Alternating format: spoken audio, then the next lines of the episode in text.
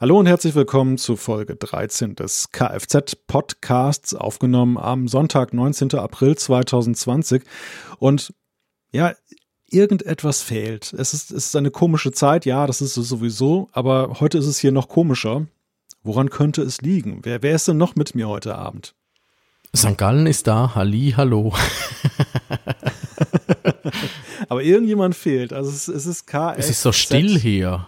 Ja, Kfz minus Z ist es sozusagen. Nein, nicht minus Z, minus äh, F. Minus F, Entschuldigung.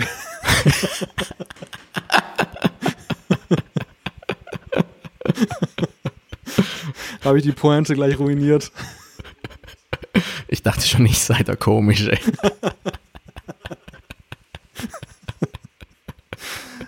ja, es, es, gab einen Grillierunfall, lass es uns so In sagen. Ostermundigen. und das hat uns den Jean-Claude dann zumindest heute Abend dann mal genommen. Und wir haben lange überlegt, was wir machen. Es ist ja manchmal so im Leben, es gibt ja nur schlechte Entscheidungen. Und ähm, wir mussten uns zwischen zwei schlechten Entscheidungen äh, dann entscheiden. Die eine war, wir ziehen das durch. Dann fehlt uns natürlich der Jean-Claude schmerzlich. Die andere Variante war, wir verschieben diese Sendung, was dann dazu geführt hätte, dass sie dann frühestens zwei Wochen später aufgenommen wird. Und wir wollten euch dann auch nicht länger, länger warten lassen. Deshalb haben wir uns für die schlechte Entscheidung zwei. Genau, mit äh, drei Stimmen Einstimmigkeit oder so, wie man das. Äh, es war nicht mal eine ein Kampfabstimmung oder sowas. Nein, überhaupt nicht. Ich glaube dann, dann, also du warst ja sowieso ähm, geneigt zu sagen, ach komm, lass es uns verschieben und wenn Jean-Claude das nicht gefallen hätte, dann hätte ich es auch nicht gemacht. Aber er hat uns den Segen gegeben, dass wir unter uns sind. Er wird es bitter bereuen, nehme ich mal an. Das, er wird wahrscheinlich dann wieder giften, wenn er wieder zurück ist. Genau, als erstes wird er schauen, wie lang die Folge ist. ja, ich befürchte Schlimmes. er ist ja so das Regulativ, ne? Also das ist ja auch im Apfelfunk so.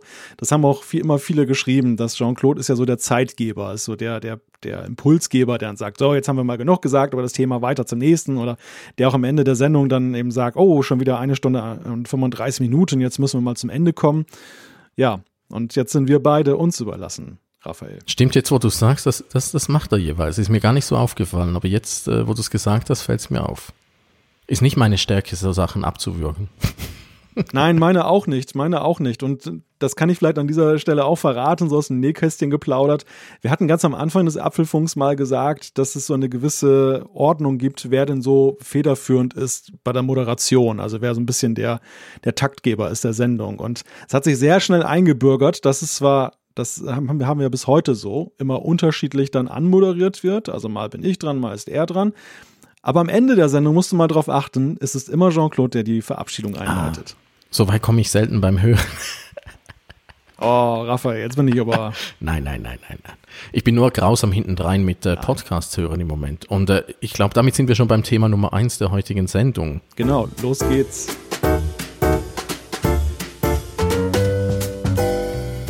Kfz, der Podcast mit Kirchner, Frick und Zeier. Tech, Talk und Temperamente aus Deutschland und der Schweiz. Und hier sind sie, Raphael Zeyer, Jean-Claude Frick und Malte Kirchner. Ja, äh, Musik ist durch. Äh, wir wollen heute über Podcasts reden. Thema Nummer eins. Äh, für mich persönlich natürlich sehr, sehr spannend. Ich habe ja erst vor ziemlich genau einem Jahr damit angefangen. Malte ist ein alter Profi. Der zweite Profi, der fehlt uns jetzt, Jean-Claude, aber ich glaube, Malte kann den würdig vertreten. Ähm, ich würde sagen, wenn wir über Podcasts reden, müssen wir erst über die aktuelle Situation reden mit Corona und allem drum und dran.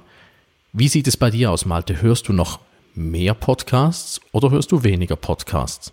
Deutlich weniger, Raphael, deutlich weniger. Das ähm, liegt einfach daran, dass ich, so wie das vielen geht, halt Podcasts vor allem dann wertschätze, wenn ich irgendwie eine sinnbefreite Tätigkeit halt gerade habe, wie zum Beispiel Autofahren, die Fahrt zur Arbeit oder zu Terminen. Und das ist immer die Zeit, so bin ich auch zum Podcasten gekommen oder beziehungsweise zum Podcast hören ja erstmal, dass ich einfach Langeweile hatte und dann äh, das Radioprogramm, da merkte ich irgendwann, dass sich das alle Stunde wiederholt die selbstgebrannten Musik-CDs waren dann schon zum tausendsten Mal gehört und Deutschlandfunk war mir dann ein bisschen zu intellektuell und zu viel klassische Musik. Gute Talkrunden, manchmal schöne Reportagen, aber das war's auch. Naja, und so habe ich dann halt angefangen, Podcasts zu hören und das hat sich dann bis heute dann bewahrt und jetzt fehlt es mir einfach wirklich. Ich weiß nicht, wie geht dir das auch so? Ich, äh, ich, ich bin grausam hintendrein mit meinen Podcasts. Einerseits höre ich ja Podcasts, um zu schauen, was so in der amerikanischen Tech-Landschaft geht. Äh, Dabei verfolge ich äh, die einen Podcasts, äh, um da reinzuhören. So bin ich auch ins, ins, Format Podcast reingerutscht. Andererseits höre ich eben ganz, ganz gerne den Apfelfunk äh, mit zwei sehr sympathischen Herren, von denen einer ja jetzt hier sitzt. Und äh, aber das mache ich meistens im Zug zur Arbeit, meistens auf dem Rückweg. Und äh, weil auf dem Hinweg muss ich arbeiten, aber äh, ja, jetzt fahre ich nicht mehr Zug und ich, ich, ich komme nicht zum Podcast hören. Zu Hause, ich mag nicht äh, Podcasts laufen lassen, wenn die Kinder da rumrennen und äh, die wollen sowieso Pipi Langstrumpf oder äh, schon das Schaf hören und äh, also ich komme ich komm nicht zum Podcast hören. Am Abend schaue ich nach irgendwas was fern und, äh, und das war's dann. Also Podcast ist momentan bei mir äh, ziemlich weit unten auf der äh, Pyramide. Ja, bei mir auch. Also eigentlich habe ich ja eine Zeit Zugewinn, weil ich ja jetzt diese Autofahrten mir spare. Aber diese Zeit im Homeoffice nutze ich augenscheinlich effizienter. Und so ist es dann wirklich nur, wenn ich zum Beispiel Staubsauge, dass ich dann mal das höre. Oder wenn ich zum Beispiel morgens mal Brötchen holen gehe, dann, dann habe ich auch die AirPods dann halt drin und höre. Aber das sind halt meistens nur 10 bis 15 Minuten. Und da komme ich halt nicht wirklich weiter in diesen ellenlangen Podcasts, die dann halt über zwei Stunden gehen. Aber es ist ganz interessant, weil das Thema Corona es gibt ja diese Legendenbildung, dass viele, ich glaube, es sind vor allem die Plattformanbieter behaupten, die Leute würden jetzt ja viel mehr Podcast hören oder hätten auf jeden Fall Gelegenheit dazu. Und wenn ich mir so angucke, was so in den Charts sich abspielt, habe ich den Eindruck, das ist genau nicht so. Es, klar, es gibt so ein paar Podcasts, wie zum Beispiel jetzt ähm, die ganzen Virologen-Podcasts, die jetzt dann auch wie Pilze aus dem Boden geschossen sind, die sehr im Trend liegen und die auch sehr stark wahrscheinlich gehört werden. Aber die etablierten Podcasts, glaube ich, haben es deutlich schwerer. Und das kann ich an einem ganz kleinen Indiz äh, festmachen, wenn ich mir die Apple-Charts mal angucke. Denn wir vom Apfelfunk sind dort sehr hoch gegangen in den letzten Wochen. Also wir sind jede Woche bei den in Deutschland bei den Gesamtcharts in den Top 10 mit dabei, was uns sonst nur in Ausnahmesituationen mal gelungen ist. Und unsere Zugriffszahlen wiederum, also Abrufzahlen, sind nicht in dem Maße signifikant gestiegen, dass man sich das damit erklären kann. Deshalb glaube ich, haben wir eine sehr treue Klientel, die augenscheinlich, das schreiben uns auch viele, dann irgendwie eine Gelegenheit finden, trotzdem zu hören, obwohl sie eben die Zugfahrt am Morgen nicht haben. Aber dass eben andere Podcasts augenscheinlich nicht dieses Privileg genießen und dementsprechend so ein bisschen darunter leiden, dass die Leute jetzt weniger Zeit ja, haben. Ich kann es an mir bestätigen. Also das Einzige, was ich an Podcasts noch höre, ist eure, einfach um äh, um da noch ein bisschen mitreden zu können und zu kontrollieren, was ihr da wieder erzählt und äh, was Jean-Claude wieder lästert. ja. Ja, ist auch eine Motivation. Ich muss da kontrollieren, was er da, was da aus Ostermundigen wieder alles kommt. Er behauptet ja nicht nur, dass es die ganze Zeit in St. Gallen regnet. ja, solche Klischees verfestigen sich ja dann irgendwann. Ich muss mir auch so eins über Ostermundigen ausdenken. Irgendwas mit Grill und so. Mit Gasgrills und Ventilen. ja. Ja, aber das ist, aber es ist wirklich interessant. Also diese Geschichte, diese Legende vom, vom Podcast als, als großer Corona-Durchstarter. Ja, ich würde, ich würde persönlich ein Fragezeichen dran setzen. Ähm, aber was ich glaube, ist, äh, dass natürlich äh, ganz, ganz viele Leute jetzt zu Podcasts kommen, die vorher keine gehört haben. Wir haben Freunde, die berichten dann immer, dass sie immer diesen einen äh, Berliner Virologen hören.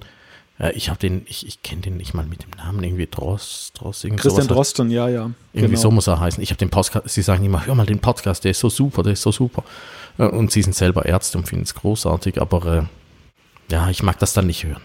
Das kann allerdings sein, dass die, dass die Menschen das Format an sich entdecken. Also nicht, dass sie jetzt gleich zu viel Hörern werden, aber dass sie bei der Gelegenheit eben feststellen, es gibt eben diese Möglichkeit, eben auch Inhalte zu verbreiten, und ähm, dass das vielleicht so auf lange Sicht auch dem Podcast-Genre dann nützt, weil diese Menschen halt dann jetzt einen Podcast-Player dann mal installiert haben oder haben sich zumindest vertraut gemacht damit und dass, wenn sie dann wieder pendeln oder sonst wie Gelegenheit haben nach dieser Krise, dass sie dann auch sagen, okay, jetzt gucke ich mal, was sich da sonst noch so bewegt. So, so ist ja, also so ging mir das zumindest und ich höre das auch vielen von vielen anderen Hörern. Man fängt mit irgendwas ja mal an, man kommt zu irgendeinem Podcast und denkt, hm, was ist das denn, irgendwie so ein Internetradio? Und dann fängt man ja irgendwann an zu schnüstern hören und zu gucken, na, was gibt es denn sonst noch so, was ich mir anhören könnte und dann nimmt das so langsam Fahrt auf, dann wird es halt immer mehr. Ja, und das andere Lustige ist, was mir auch aufgefallen ist, dass natürlich jetzt äh, ganz, ganz viele Leute merken, äh, wie einfach es ist, äh, Medieninhalte zu produzieren. Und das ist eben nicht dann wie Formatradio nur, bist du noch so fleißig gesendet wird 1,30 äh, mäßige Kurzbeiträge sein müssen. Nein, es können stundenlange Infosendungen sein und die Leute hören das auch. Also und eben abgesehen noch äh, fernab von Sendeketten und allem. Also ich glaube, das ist, ich glaube, das sind so die zwei Sachen, die Corona verändern wird. Die Leute merken, a, es gibt Podcasts und b, äh, man kann es relativ einfach machen und äh, man ist da nicht so sehr gezwungen, sich an brutale Kürzungen und äh, Formatzwänge zu halten. Also das, äh, das kann ich mir schon vorstellen, dass das ein bisschen was verändert. Das ist eigentlich schon eine schöne Überleitung zu dem Anlass, warum wir das Thema Podcasten überhaupt auf Tagesordnung dieser Folge gesetzt haben.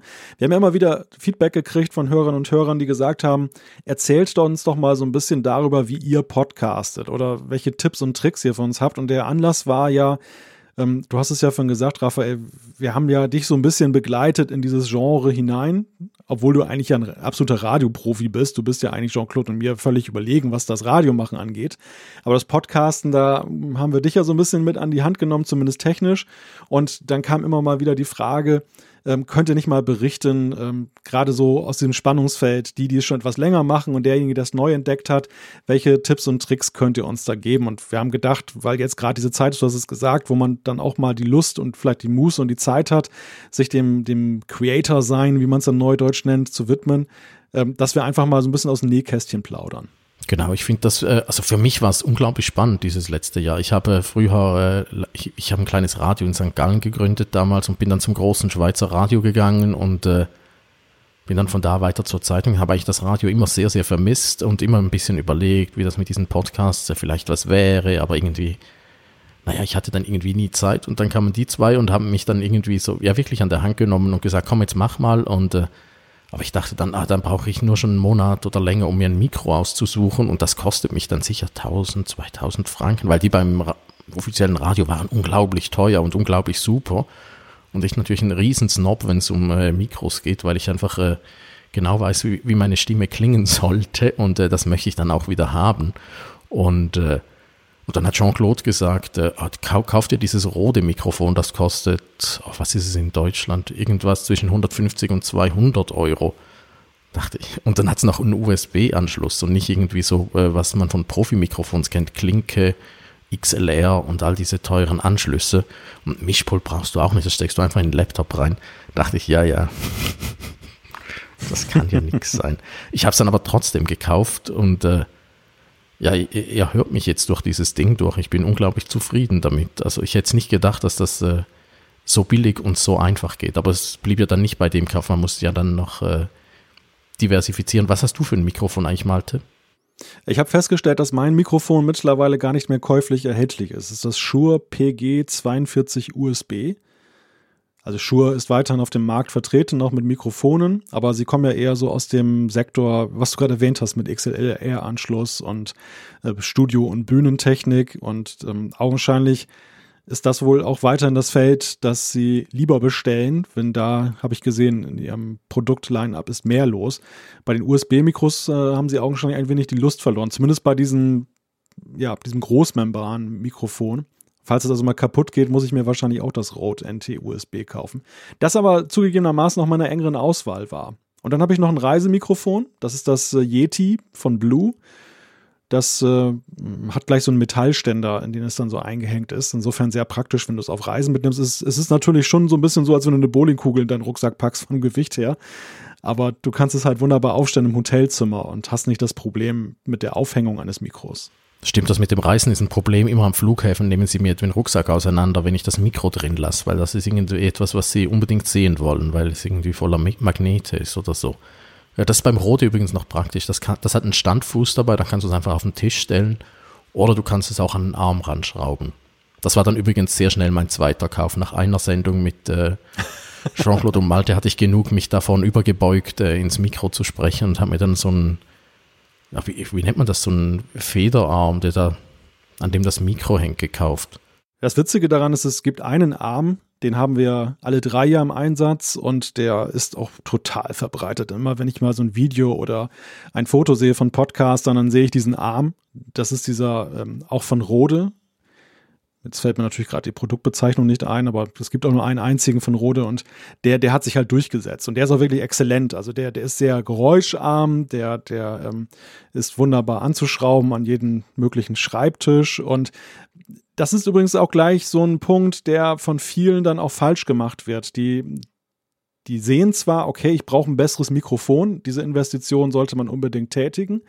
Audioqualität ist zwar nicht alles, aber am Ende ist es schon, es gibt heute gewisse Standards, die man halt beim Podcasten dann nicht untererfüllen sollte, was einfach die, die Tonqualität angeht. Die Pionierzeiten, wo das dann, dann äh, nachgesehen wird, sind vorbei.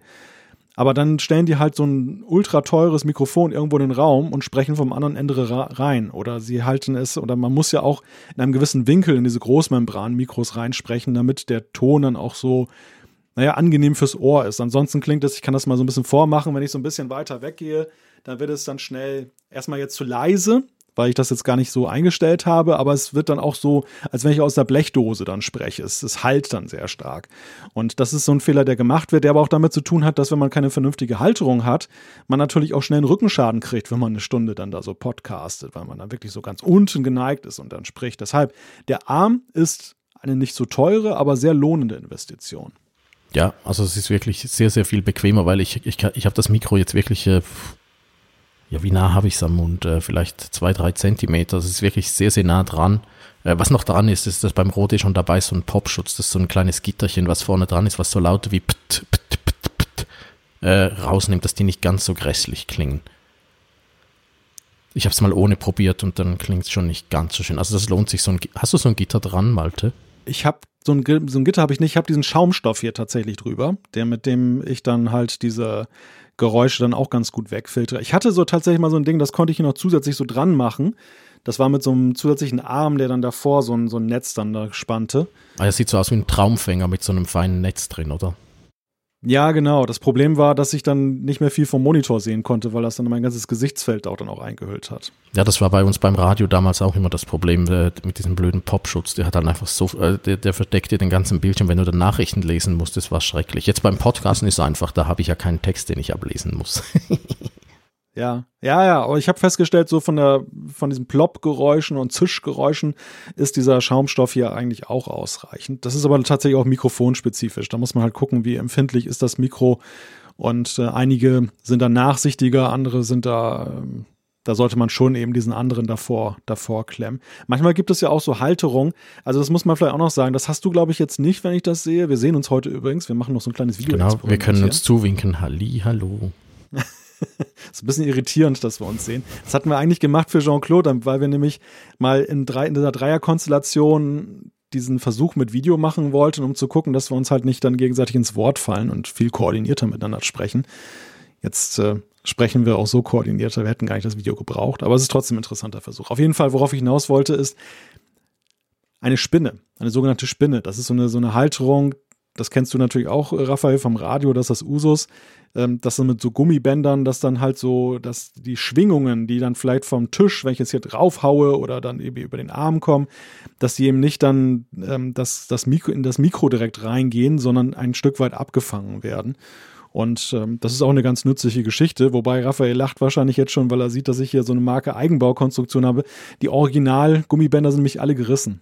Oh, Mist. Äh, das hatten wir äh, damals bei unserem Radio, hatten wir das klar, haben wir das auch weggespart. Äh, beim DRS hat es das natürlich auch.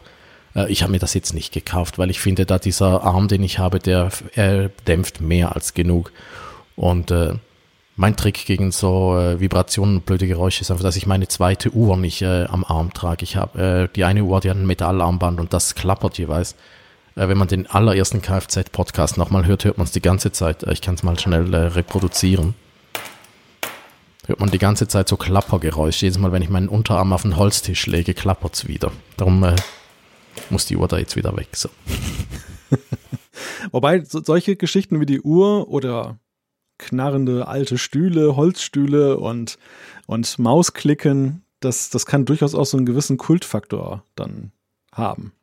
Auf jeden Fall. Also da, das, das, da finde ich auch, das ist übrigens, äh, wir kommen ja nach noch so zu Do's und Don'ts. Äh, aber das finde ich ist so wichtig, dass man sich äh, sein Dings, äh, seinen Charakter auch behält und auch gewisse Eigenheiten und sich über Regeln hinwegsetzt, weil äh, wenn dann alles so uniform klingt, ist es auch äh, unglaublich langweilig. Da darf man sich auch mal versprechen und äh, das ja, ist nicht so schlimm.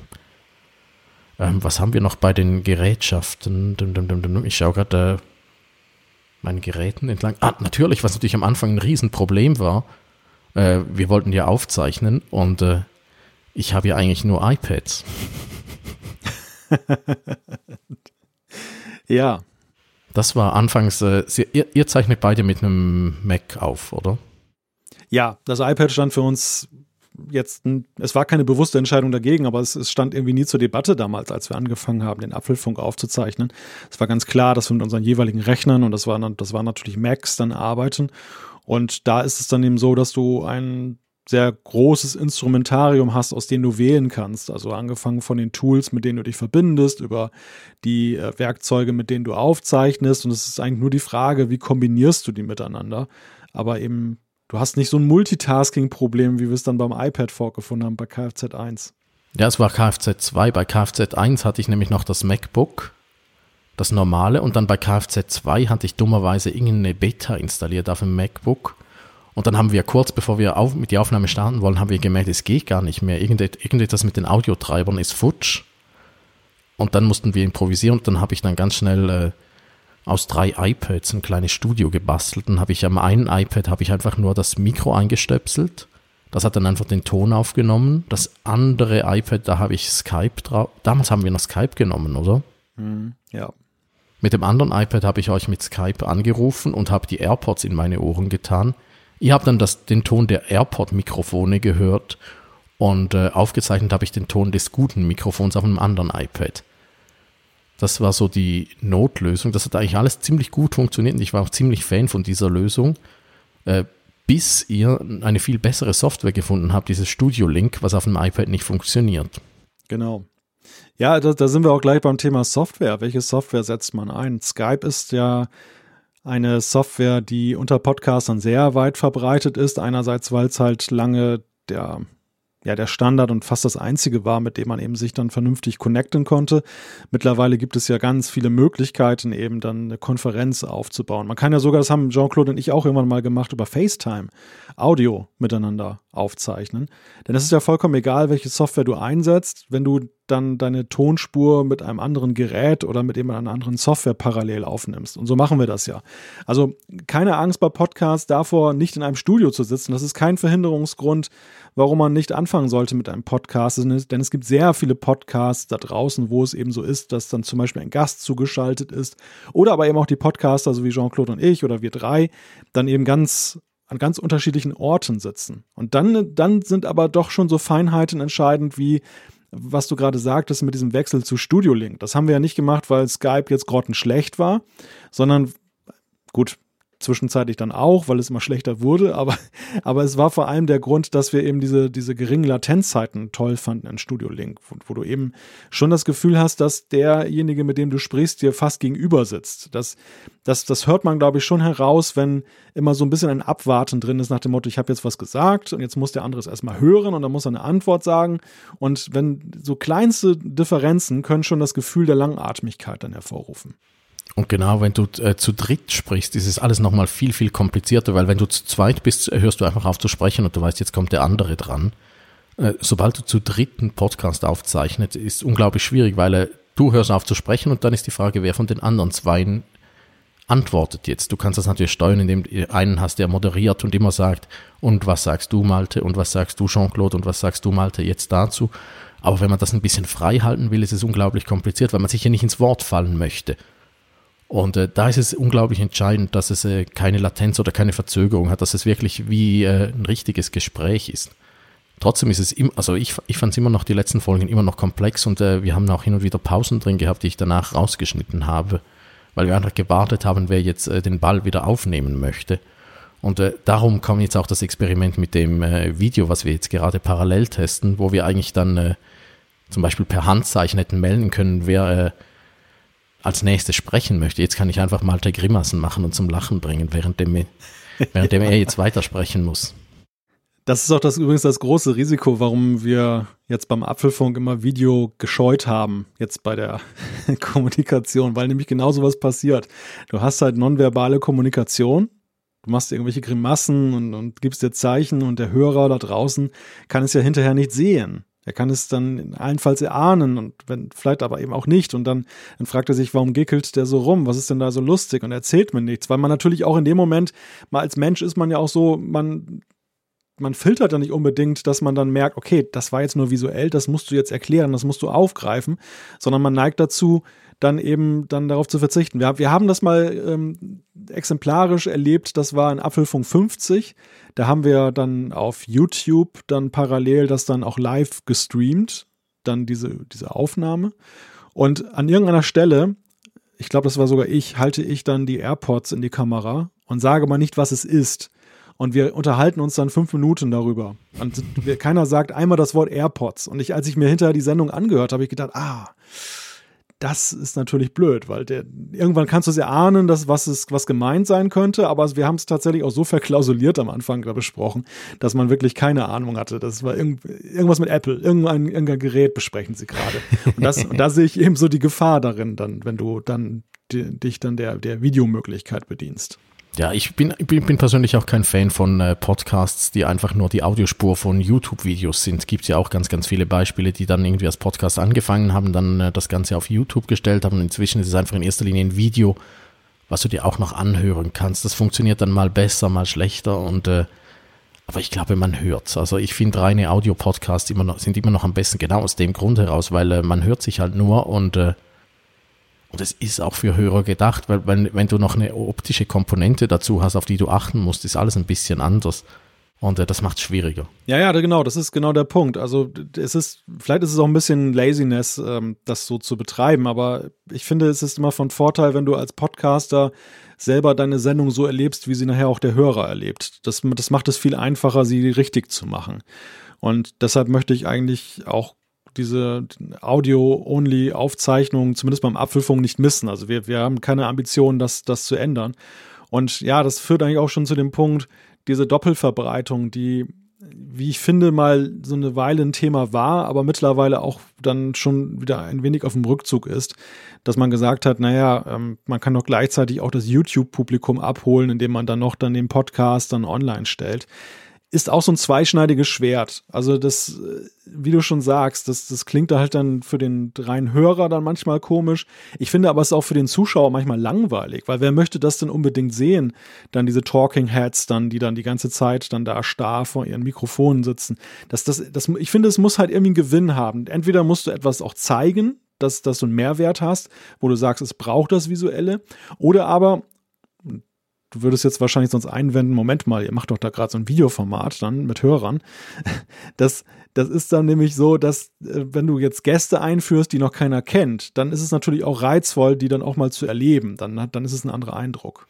Genau, da kannst du ja auch ein bisschen in die Stube gucken oder sowas. Das ist, das ist auch lustig. Was ich ganz, ganz schwierig finde, sobald die Videokomponente dabei, bist, dabei ist, du musst äh, in die Kamera gucken äh, ich, ich bin mich vom Radio so gewöhnt, dass ich einfach nur ins Mikrofon sprechen muss, dass ich eigentlich die meiste Zeit die Augen zu habe. Das ist jetzt so eine Eigenart von mir, aber ich, ich, muss, ich muss ja nichts sehen, wenn ich äh, am Sprechen bin. Ich weiß, ganz, ganz viele Leute machen das, also die große Mehrheit macht das nicht, aber ich habe ganz, ganz oft die Augen zu, wenn ich am Mikro spreche. Und wenn da noch eine Kamera läuft, muss ich die ganze Zeit noch in die Kamera gucken.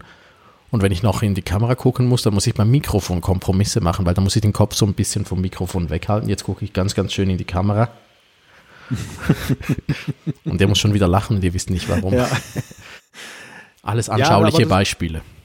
Das, das, das ist auch ein Punkt. Ich meine, das hängt natürlich auch damit zusammen, womit man sich wohlfühlt. Podcasten hat auch sehr viel mit Wohlfühlen zu tun. Ich finde, dieses unmittelbare, irgendein schlauer Mensch schrieb mal, dass es ähm, eben auch ein in Anführungszeichen sehr intimes Verhältnis ist zwischen Podcaster und Zuhörer, weil die Leute dich ja sozusagen dann in ihren Gehörgang hineinlassen, so mit, mit AirPods oder Kopfhörern. Und ähm, das, ich glaube, Authentizität und aber auch so dieses Transportieren von Stimmung, dass derjenige, der am Mikrofon sitzt, sich auch in der, in der Rolle, in der Situation gerade wohlfühlt, das, das kommt viel unmittelbarer beim, beim Audio-Podcast rüber als in jeder anderen Form. Und mir zumindest geht es so, das ist vielleicht auch fehlende Gewöhnung, aber dieses doppelte, sowohl Audio-Podcasten als auch Videopodcasten, ähm, ist eine Situation, in der ich mich nicht so super wohl fühle wie jetzt im reinen Audio-Podcast, weil ich dann doch dann mein Bild jetzt hier gerade sehe zum Beispiel und denke, hm, jetzt guckst du so komisch, muss man ein bisschen schlauer gucken oder so, oder ist das, ist der Hemdkragen verrutscht, dann muss der gerade mal gerade gezuppelt werden und solche Sorgen habe ich halt beim reinen Audio-Podcast nie. Also ist ja auch vollkommen egal, wie ich da am Mikrofon sitze, das, das sieht keiner, das interessiert auch keinen. Und ich glaube, dass das, ähm, das spielt auch so eine Rolle. Ja, du hast halt viel, viel mehr Kontrolle über, wenn es nur Audio ist. Äh, ah, wie heißt eure äh, Apfelfunk am Hörer heißt Genau, da war ich ja letztes Mal auch zu Gast und da bin ich vorher extra noch schnell duschen gegangen, weil ich äh, ganz verschwitzte Haare hatte. Also du hast so viel mehr Aufwand, da musst du dir über Licht Gedanken machen in der Stube und äh, also das ist wirklich äh, um Dimensionen komplexer als einfach nur Audio. Darum mag ich auch Podcasts so sehr, weil du ich muss einfach nur das Mikro anschließen und es kann eigentlich losgehen. Ja, ja, genau, genau das. Also wir, ich, wir hatten ja auch im Apfelfunk manchmal die Situation, dass einer von uns beiden jetzt dann nicht zu Hause war. Und wir haben dann trotzdem die Sendung aufgenommen, weil es eben auch relativ einfach möglich ist, dann auch unterwegs, in einem Hotelzimmer zum Beispiel, so ein Studio einzurichten. Du müsstest, müsstest ja Koffer an Equipment durch die Gegend tragen, wenn du jetzt einen Videopodcast in passabler Qualität machst, um das dann jeweils dann abbilden zu können. Ja, stimmt. Also du brauchst Licht. Also Licht ist ja wirklich etwas, was, was ich als äh Fotograf total unterschätzt habe, wie wichtig dass das für Video ist. Äh, bei Fotos kannst du einfach ein bisschen äh, Blende, ISO und so rumschrauben. Bei Video ist es nochmal viel wichtiger, dass du da wirklich gutes Licht für hast. Und äh, also das musst du wirklich auch mitschleppen. Dann eben brauchst du die Kamera, dann du brauchst auch viel mehr Bandbreite, wenn du noch Video mit übermitteln willst. Podcasts brauchen nicht viel Bandbreite. Oh ja. Also das ist äh, ganz, ganz ein guter Aspekt. Auch du kannst die locker runterladen, überall auf dem Gerät speichern und, und hast sie immer dabei. Ja, das ist auch noch so ein wichtiger Punkt. Es gibt ja auch zwei Möglichkeiten, einen Podcast remote aufzunehmen. Die eine, wie ich finde, eher exotische, aus dem Radio angelehnte ist, dass du das Signal, also wenn wir zum Beispiel beide jetzt podcasten, ich, du würdest dann gar nicht lokal aufzeichnen, allenfalls als Backup, sondern ich würde quasi für dich mit aufzeichnen. Du wärst mir so zugeschaltet, dass alle, alle ja, Leitungen sozusagen hier zusammenlaufen und ich würde diese Spuren dann aufnehmen um sie dann äh, vielleicht nachher noch ein bisschen zu editieren und dann zu publizieren. Das äh, hat den, das große Risiko, dass die Verbindungsqualität durchgängig gut sein muss, überhaupt gut sein muss. Und das ähm, Verfahren, was wir beim Apfelfunk verwenden, was aber viele Podcaster verwenden, ist der sogenannte Double Ender. Der eben, also doppeltes Ende in dem Sinne, dass jeder halt seine lokale Spur aufnimmt. Man macht idealerweise am Anfang, gibt man sich so ein Zeichen oder zählt runter und dann werden nachher die, die Spuren übereinander gelegt und, und man ähm, hat dann halt eine super Audioqualität, egal wie schlecht die Verbindung zueinander ist. Also wenn Skype dann streikt, ist das kein Problem. Oder wir hatten das dann zuweilen eben auch dann gerade in dieser Hotelzimmersituation. Du kennst das ja auch, Hotel-WLANs am Abend, das ist schon etwas kritisch. Ein und, ähm, bisschen. Ähm, Und wir hatten tatsächlich die Situation, dass ich dann entweder über Mobilfunk gegangen bin, aber natürlich auch so mit so leichten Audio-Gaps dann halt, die aber keiner hinterher gehört hat, die nur wir in der Kommunikation zueinander hatten während der Produktion. Oder aber eben, du könntest sogar ja per Telefon, per Festnetztelefon dann oder in einer Telefonzelle quasi schon arbeiten, sofern du eben dann deine Spur nebenher noch lokal aufnimmst und einen Weg findest, das dann nachher zu übertragen online. Genau, das Prinzip war mir völlig neu. Als ihr mir das erklärt habt, habe ich erst nur Bahnhof verstanden und gedacht, hä? Ich habe mir nämlich das auch so vorgestellt, wie wir das halt immer beim Radio gemacht haben. Du sendest einfach dein Signal irgendwo hin und da wird es gespeichert und zusammengemischt und fertig ist. Dass jeder seinen Ton in guter Qualität bei sich aufnimmt und äh, in irgendwelcher Qualität übers Netz zu den anderen schickt, um äh, zusammen zu quatschen, das war mir völlig neu. Aber das Prinzip ist so genial, weil es löst nämlich genau das Problem. Äh, ich habe es ja dann mit dem iPad, habe ich ja auch so gemacht. Ich habe ein iPad, war das Aufnahme-iPad, das andere war das Kommunikations-iPad der arme Malte und der arme Schorknopf mussten dann äh, mich per AirPods-Mikrofon hören, was nicht so ein Gewinn war, haben sie mir gesagt. Aber die Hörer hatten mich dann äh, mit dem schönen Mikrofon und äh, in gewohnter Audioqualität. Also das fand ich wirklich äh, einen genialen Schachzug. Und, und äh, also ja keine Erfindung von euch, aber ich, ich habe es dank euch kennengelernt. Ich finde das wirklich, äh, löst so viele Probleme und dann verschickst du dir danach einfach die Datei, wenn du äh, willst, kannst du das per Wave verschicken, weil inzwischen ist das Internet ja so schnell, dann kannst du auch eine Gigabyte große Datei verschicken, kein Problem. Oder äh, du verschickst dann halt ein MP3 oder, oder was auch immer halt. Äh, als was speicherst du eigentlich den fertigen Apfelfunk jeweils? Den speichere ich als, als MP3, weil das tatsächlich immer noch das sehr verbreitete Format ist bei Podcasts, dass man das gute alte MPEG 3 Format verwendet. Obwohl es auch welche mit M4A gibt und, und anderen Sachen, aber das sind meistens so ergänzende Sachen und ich glaube auch die meisten Podcast-Player, die äh, wollen auch dann MP3 haben. Das sollte man immer liefern. Genau, was, was müssen wir noch an Gerätschaften und Software erwähnen? Äh, was, was, was nutzt du zum Zusammenschneiden beim Apfelfunk? Da benutzt, äh, das, das macht ja der liebe Jean-Claude in der Regel und äh, er ist dann äh, auf Adobe Audition unterwegs. Das ist ja die große Audio-Software von Adobe. Wenn ich das zuweilen mal mache oder bei anderen Podcasts habe ich das auch häufig gemacht, ich bin derjenige, der Logic Pro 10 von Apple dafür benutzt. Ich glaube aber, es braucht ja eigentlich gar nicht so eine, so eine riesige Lösung. Also natürlich, das kostet ja auch gleich wieder ein paar hundert Euro oder bei Adobe ist es ein Abo, das man abschließen muss, was auch recht kostspielig ist. Und das muss gar nicht sein für die ersten Gehversuche mit Podcasts, sondern man kann zum Beispiel auch jetzt Audacity nehmen. Das ist eine Open Source Software, mit der, mit der kann man eben auch wunderbar so in Multispuren arbeiten, übereinanderlegen und schneiden. Und das reicht vollkommen aus. Und ähm, du kannst vielleicht fürs iPad noch Tipps geben, denn da hast du ja ein wunderbares Verfahren entwickelt. Genau, da gibt's die wunderbare Ferret-App, heißt die. Das ist eine Audioaufzeichnungs-App. Mit der habe ich auch damals den äh, Kfz-Podcast aufgezeichnet, dass das technisch noch möglich war. Ähm, die App äh, kostet aber dann 30 Euro oder so, wenn man äh, Pro auf, wenn man die Pro-Version haben will, die länger als eine halbe Stunde oder so aufzeichnen kann. Und die hat eine unglaublich tolle Zusatzfunktion. Das war mir anfangs gar nicht bewusst. Ich habe das in einem Video, habe ich das gesehen, hat das jemand erklärt. Du kannst da Audiospuren per äh, mit dem Apple-Stift kannst du schneiden. Das ist so toll. Ich habe auch, äh, meine Frau ist Grafikerin und wir haben das große Adobe-Abo zu Hause. Da kann ich auch Audition nutzen. Das kann unglaublich viel, aber ich finde es zum Bedienen nicht wahnsinnig toll und sieht auch nicht toll aus. Und äh, die letzten Kfz-Folgen habe ich dann jeweils alle die Audiospuren auf mein iPad geladen und da mit dem Stift alle zusammengeschnitten. Das geht so schnell und ist so elegant. Einfach Stift drauf, Spur getrennt, Doppelklick rüberziehen, zwei Finger drauf, äh, das Ganze läuft wieder da hatte ich, ich war A schneller und hatte viel, viel mehr Spaß dabei, weil ich nicht eine Tastatur dabei haben musste, die ich nicht brauche. Ich konnte auf dem Sofa sitzen und einfach mit dem Stift ein bisschen äh, Podcast zusammenschneiden oder im Zug auch. Also es war so bequem. Also die App kann ich äh, nur empfehlen. Ja, das ist übrigens ähm, auch so ein Punkt, die, die meisten Softwarelösungen für Audio sind ja darauf ähm, getrimmt, dass sie Pro-Bedürfnisse erfüllen, wie jetzt zum Beispiel so im, im, Musikbusiness. Und das braucht es bei Podcasts eigentlich in der Regel nicht. Du, du brauchst halt mehr Spurenbearbeitung, ähm, hin und wieder mal so ein Fade-in, Fade-out. Was machst du eigentlich? Also du, du verkürzt Pausen in der Regel, du machst vielleicht mal einen Räusperer raus oder ein Äh, je nachdem, wie perfekt du dein Produkt haben möchtest. Vielleicht auch nicht, vielleicht sagst du auch, du möchtest so, dass du nehmen, wie du es aufgenommen hast. Und dafür braucht es eigentlich dann keine äh, hochkomplexe Software. Und es gilt so der Grundsatz, je besser dein Input ist, desto weniger Arbeit hast du hinter auch in der Nachbearbeitung. Also ich warne davor, es gibt einige, die dann so, ein, so Störquellen haben, meinetwegen die Geschirrspülmaschine rauscht im Hintergrund noch mit oder es gibt so ein Echo und sie meinen dann hinterher mit Filtern dem zu Leibe zu rücken. Das kann man machen, das ist aber sollte wirklich der, für den absoluten Notfall vorbehalten bleiben, denn Du solltest idealerweise darauf achten, dass dein Aufnahmesetting optimal ist oder zumindest ziemlich gut. Und dann hast du hinterher auch wenig Arbeit damit und vor allem es klingt im Ergebnis immer besser, als wenn du irgendwelche Filter drüber laufen lässt. Und vielleicht noch kurz zum Equipment, das ist auch noch so ein Punkt. Braucht es gleich so ein großes Mikrofon? Nein, auch nicht unbedingt. Du kannst für die ersten Gehversuche halt auch zum Beispiel mit dem Smartphone arbeiten. Smartphones haben ziemlich gute Mikrofone. Und wenn du das richtig einsetzt, dann kannst du damit auch schon ganz exzellente Ergebnisse erzeugen.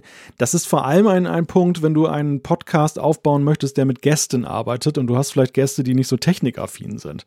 Also die jetzt A, nicht so ein super Mikrofon im Schrank stehen haben, dass sie sagen, okay, ähm, ich kenne das Podcast-Business schon und die B, ähm, ja, vielleicht auch nicht so generell technikaffin sind und aus Versehen dann sonst, wenn du sie dann einweist, vielleicht doch den falschen Knopf drücken und dann hast du den Notebook-Ton drauf, der dann ein bisschen blechern klingt. Da kannst du eher sagen, nehmen Sie mal Ihr Smartphone zur Hand, gehen Sie in die Audiorecorder-App, lassen Sie parallel mitlaufen und schicken Sie mir das hinterher per E-Mail. Das ist in der Regel relativ einfach zu realisieren und sorgt dann zumindest für ein Backup, im besten, im besten Fall aber sogar für eine bessere Qualität bei der Tonspur. Ja, das ist erstaunlich, wie gut die Mikrofone in äh, Handys geworden sind. Also ich staune da immer wieder, wie gut die Tonqualität ist. Ich habe eine ziemlich teure Fotokamera und die hat unglaublich schlechte Mikrofone drin. Also das Handy hat äh, so viel bessere Mikrofone. Aber wo wir äh, bei Billigtricks sind, äh, ich nehme hier in einem ziemlich großen, ziemlich leeren alten Raum mit vielen leeren Wänden auf. Das ist ein Echo-Problem natürlich. Äh, man hört es immer noch ein bisschen. Äh, was ich mache, um es ein bisschen äh, zu bessern, ist, ich nehme meinen Bademantel, nehme einen Stuhl, stelle ihn auf den Tisch und hänge den Bademantel drüber. Malte zückt da auch schon irgendeine Schaumstoffmatte, äh, Matte, die er da jetzt äh, ins Bild hält, die ihr natürlich nicht seht. Ja, genau. Ich habe hab mir mal so Schaumstoffmatten gekauft, die, die habe ich in so einem Musikhaus dann erworben. Die gibt es auch für relativ günstiges Geld. Du hast mich gerade daran erinnert, dass ich meinen Schallschutz hier gar nicht heute vernünftig installiert habe. Das hat mich mit Jean-Claude so durcheinander gebracht, dass ich gleich wieder dann unprofessionelle Fehler hier gemacht habe. Das schluckt auch so ein bisschen. Ich, ich podcaste hier gegen eine Wand und die halt zuweilen dann auch so ein bisschen, das, das hört man hinterher auf der Aufnahme. Und da habe ich dann diese Schaumstoffmatten, die so ein bisschen, man kennt das so aus Tonstudios, die dann halt so Zacken so drin haben und die schlucken halt den Schall. Genau, bei mir ist jetzt das Problem, dass wir uns ja filmen wollen. Normalerweise stelle ich meinen Bademantelstuhl direkt vors Mikrofon, dass ich einfach da in den Bademantel reinspreche. Aber das geht jetzt natürlich nicht, weil äh, wir wollen uns ja sehen und jetzt muss die Kamera da natürlich äh, Blickfeld auf mich haben. Darum äh, ist der, das ganze Bademantelding da ein bisschen da hinten und ich habe vielleicht ein bisschen mehr Hall drauf. Aber wenn ich zum Beispiel für meine Videos Audio aufzeichnen will, dann sitze ich jeweils am Pult und habe eine Decke über meinem Kopf. Also dann sitze ich so in einem, tu ich habe das mal vertwittert, ich weiß nicht, ob du es gesehen hast, ich sitze dann da wirklich ja. so in einem, in einem Tunnel drin und spreche das und dann klingt es wirklich unglaublich gut. Also das ist wirklich so ein Profitrick. Das habe ich damals gemacht, als ich mich beim DRS beworben habe, einen Audiobeitrag machen musste. Bin ich auch einfach ins Bett gelegen und habe mich äh, unter der Bettdecke versteckt und habe da das, den Text aufgesprochen und äh, hat offensichtlich gut genug geklungen. Also äh, beim Echo kann man, man kann auch, äh, gibt ganz, ganz viele so, äh, also halbkreisförmige äh, Schaumstoffmatten, die man sich dann auch noch kaufen könnte. Ich habe mir das mal kurz überlegt, aber dann hätte ich, äh, dann müsste ich die auch noch verräumen. Das von Malte hat jetzt da im Bild äh, relativ unkompliziert ausgeschaut, aber äh, ich würde es erstmal mit irgendwie Decken oder äh, Bademäntel oder irgendwas so was Flauschiges ist, was, äh, was den Schall schluckt. Das, das macht unglaublich viel aus. Ja, es ist am Ende eine, vor allem eine Frage der räumlichen Situation. Kannst du diese Platten, ich habe jetzt hier so zwei äh, Schränke beziehungsweise den Schreibtisch und da kann ich das dann draufstellen und dann ist es sehr problemlos. Aber je nachdem, wenn du zum Beispiel so einen großen freien Raum hast, wie jetzt bei dir, dann, dann geht das halt ja gar nicht so einfach. Dann müsstest du das erstmal irgendwo fixieren und das macht es dann kompliziert. Und auch da gilt, man gar nicht so kompliziert denken. Das gibt die Podcasterin Annik Rubens, ähm, besser oder im echten Namen Larissa Vassilian, die damals Schlaflos in München gemacht hat, einen der ersten Podcasts, die es in, in Deutschland gab, die den Namen Podcast trugen und sie ist so ein bisschen legendär, auch ein Buch geschrieben über das Podcasten und von ihr ist halt so diese Geschichte übermittelt, dass sie halt dann ihre Folgen damals im Kleiderschrank bei sich immer aufgenommen hat. Weil da hatte sie dann auch die Kleidung, die schluckte den Schall und die ganze Altbauwohnung, in der sie dann damals residierte, die halte halt äh, ganz schlimm. Und so klang es dann aber eben perfekt. Und man kann mit so einfachen Mitteln oder Vorhänge zum Beispiel können auch helfen. Wenn man zum Beispiel in, in Hotelzimmern, habe ich das festgestellt, die hallen ja auch zuweilen, weil sie relativ leer sind. Je größer sie sind, je weniger Gegenstände dort drin sind, desto schlechter ist die Akustik. Aber wenn man sich dann Richtung Fenster an die Vorhänge setzt, kann man auch schon eine ganze Menge dann erreichen. Und man sollte auch nicht überperfekt sein. Also es gilt auch so unter Tonleuten als No-Go, dass man Räume zu trocken macht wie man so sagt. Weil das, das nimmt dann auch so ein wenig die, die Dynamik raus. Also irgendwann klingt das dann auch irgendwie ja, zu langweilig, zu trocken. Ja, du willst ja nicht dann klingen wie der Radiosprecher oder wie das äh, die Off-Stimme da in diesen Trailern oder so. Also es soll ja dann nicht äh, zu, also es soll ja auch noch normal klingen also und nicht, äh, ja nicht zu künstlich. Also ist eigentlich wie beim Schminken, man soll es auch nicht übertreiben, weil sonst äh, erzielt man den gegenteiligen Effekt. Ja, ja, genau. Also gehe ich davon aus, du bist heute Abend ungeschminkt. Ja, ich, ich, ich bin ein bisschen irritiert. Ich habe mich offensichtlich ein bisschen verbrannt heute in der Sonne. Ich mache, ich, ich, ich, ich, sehe mich da die ganze Zeit in der Kamera und sehe, dass ich da so unter den Augen so ziemlich rot ausschaue. Meine Haut sieht sowieso immer sehr, sehr rot aus in der Kamera, darum, da, aber jetzt ist noch mehr. das könnte das Holz sein, dass das etwas dann reflektiert. Ja, vielleicht muss ich das, äh, mein Studiolicht doch noch etwas kühler einschalten. Das sind alles Sachen, die man äh, beim Podcast sich gar keine Gedanken machen muss. Das ist so egal, wie der eigene Teint aussieht und ob man jetzt äh, die Haare gekämmt hat oder nicht und ob, äh, ob man seltsam grüne Kopfhörer trägt oder nicht. Also das ist wirklich, das schätze ich sehr am Podcasten. Aber wir sind jetzt bei der Nachbearbeitung gewesen. Du hast gerade das Zusammenschneiden genannt. Das ist natürlich so der erste Schritt, dann, wenn man die Aufnahme fertig hat, dass man eben guckt, dass man das, je nachdem, wie man es haben möchte, noch veredelt. Und dann hat man halt die fertige Datei und wie geht es dann weiter? Das ist ja auch eine große Frage. Ja, das ist ja für mich so ein bisschen die Blackbox. Beim Kfz-Podcast äh, schneide ich das ein, einfach jeweils äh, zusammen da vom iPad und äh, bastel da irgendwann rum und irgendwann schicke ich es dann per Slack an Malte und sage, guck mal, ich glaube, es ist gut. Und dann macht Malte irgendetwas und dann irgendwann kommt es auf dem iPhone in der Podcast-App. Und was er da genau macht, ich habe es wirklich bis heute nicht ganz verstanden. Ich finde es immer noch unglaublich kompliziert, dieses Publizieren von Podcasts. Also es erinnert mich, ich erinnere mich mit Schrecken an die Zeiten von RSS-Feeds zurück. Wir hatten, wir hatten damals einen Musikblog in den Nullerjahren und haben diese RSS-Streams nie wirklich richtig hinbekommen. Das war so ein Ärger. Wir haben so viel Zeit da reingesteckt und äh, irgendwie funktioniert es immer noch ein bisschen ähnlich wie damals, aber ich habe es nicht ganz begriffen. Malte, du musst uns das jetzt allen erklären und ich bin äh, stellvertretend für die Hörerschaft, stelle ich jetzt alle dummen Fragen. Also erstmal noch einen kleinen Zwischenschritt, den man aber nicht unbedingt machen muss, je nachdem, wie man die Aufnahme macht. Wir lassen noch mal einen Leveler drüber laufen. Das ist ein Tool auf Phonic, das ist sehr beliebt und bekannt. Das gibt es sowohl als Webservice als auch als Desktop-App und damit werden dann die Tonhöhen dann die jeweiligen ausgeglichen. Das kann man schon in zum Beispiel in Adobe Audition auch automatisch machen. Da gibt es einen Knopf dafür. Man kann das ja auch manuell beim Schnitt machen, dass man sagt, der eine, wenn der eine zum Beispiel lauter aufgenommen hat und der andere leiser, dann ist das für den Hörer nachher unangenehm, weil er dann zum Beispiel, wenn er sich das dann laut anhört oder auch per Kopfhörer, ständig dann die Lautstärke ändern muss. Weil entweder brüllt ihm einer ins Ohr und im nächsten Moment ist es flüsterleise. Das kannst du eben mit so einem, einer Leveling-Software dann angenehm gestalten, dass du sagst, okay, ich möchte es auf einem bestimmten Niveau haben. Beim Radio hat man da so Gerätschaften, die das in Echtzeit schaffen, aber dann für Podcaster gibt es eben Software, die das regelt. Das ist ganz praktisch. Das sollte man tun. Ich finde, das ist ein, auch so ein Dienst am Hörer. Aber das jetzt mal beiseite geschoben. Den, der nächste Punkt ist halt die Frage, wie kriege ich es denn, wie kriege ich es denn zum Hörer? Und das ist tatsächlich so, ja, so tricky, wie du es gerade dargestellt hast, finde ich es gar nicht mehr, denn es gibt sehr viele Dienste und Services, die für Geld eben anbieten, dass du eben das bei ihnen lagerst und dass du dann eben auch automatisch einen Stream aus oder ein, ein Feed auswirfst, mit dem du dann weiterarbeiten kannst.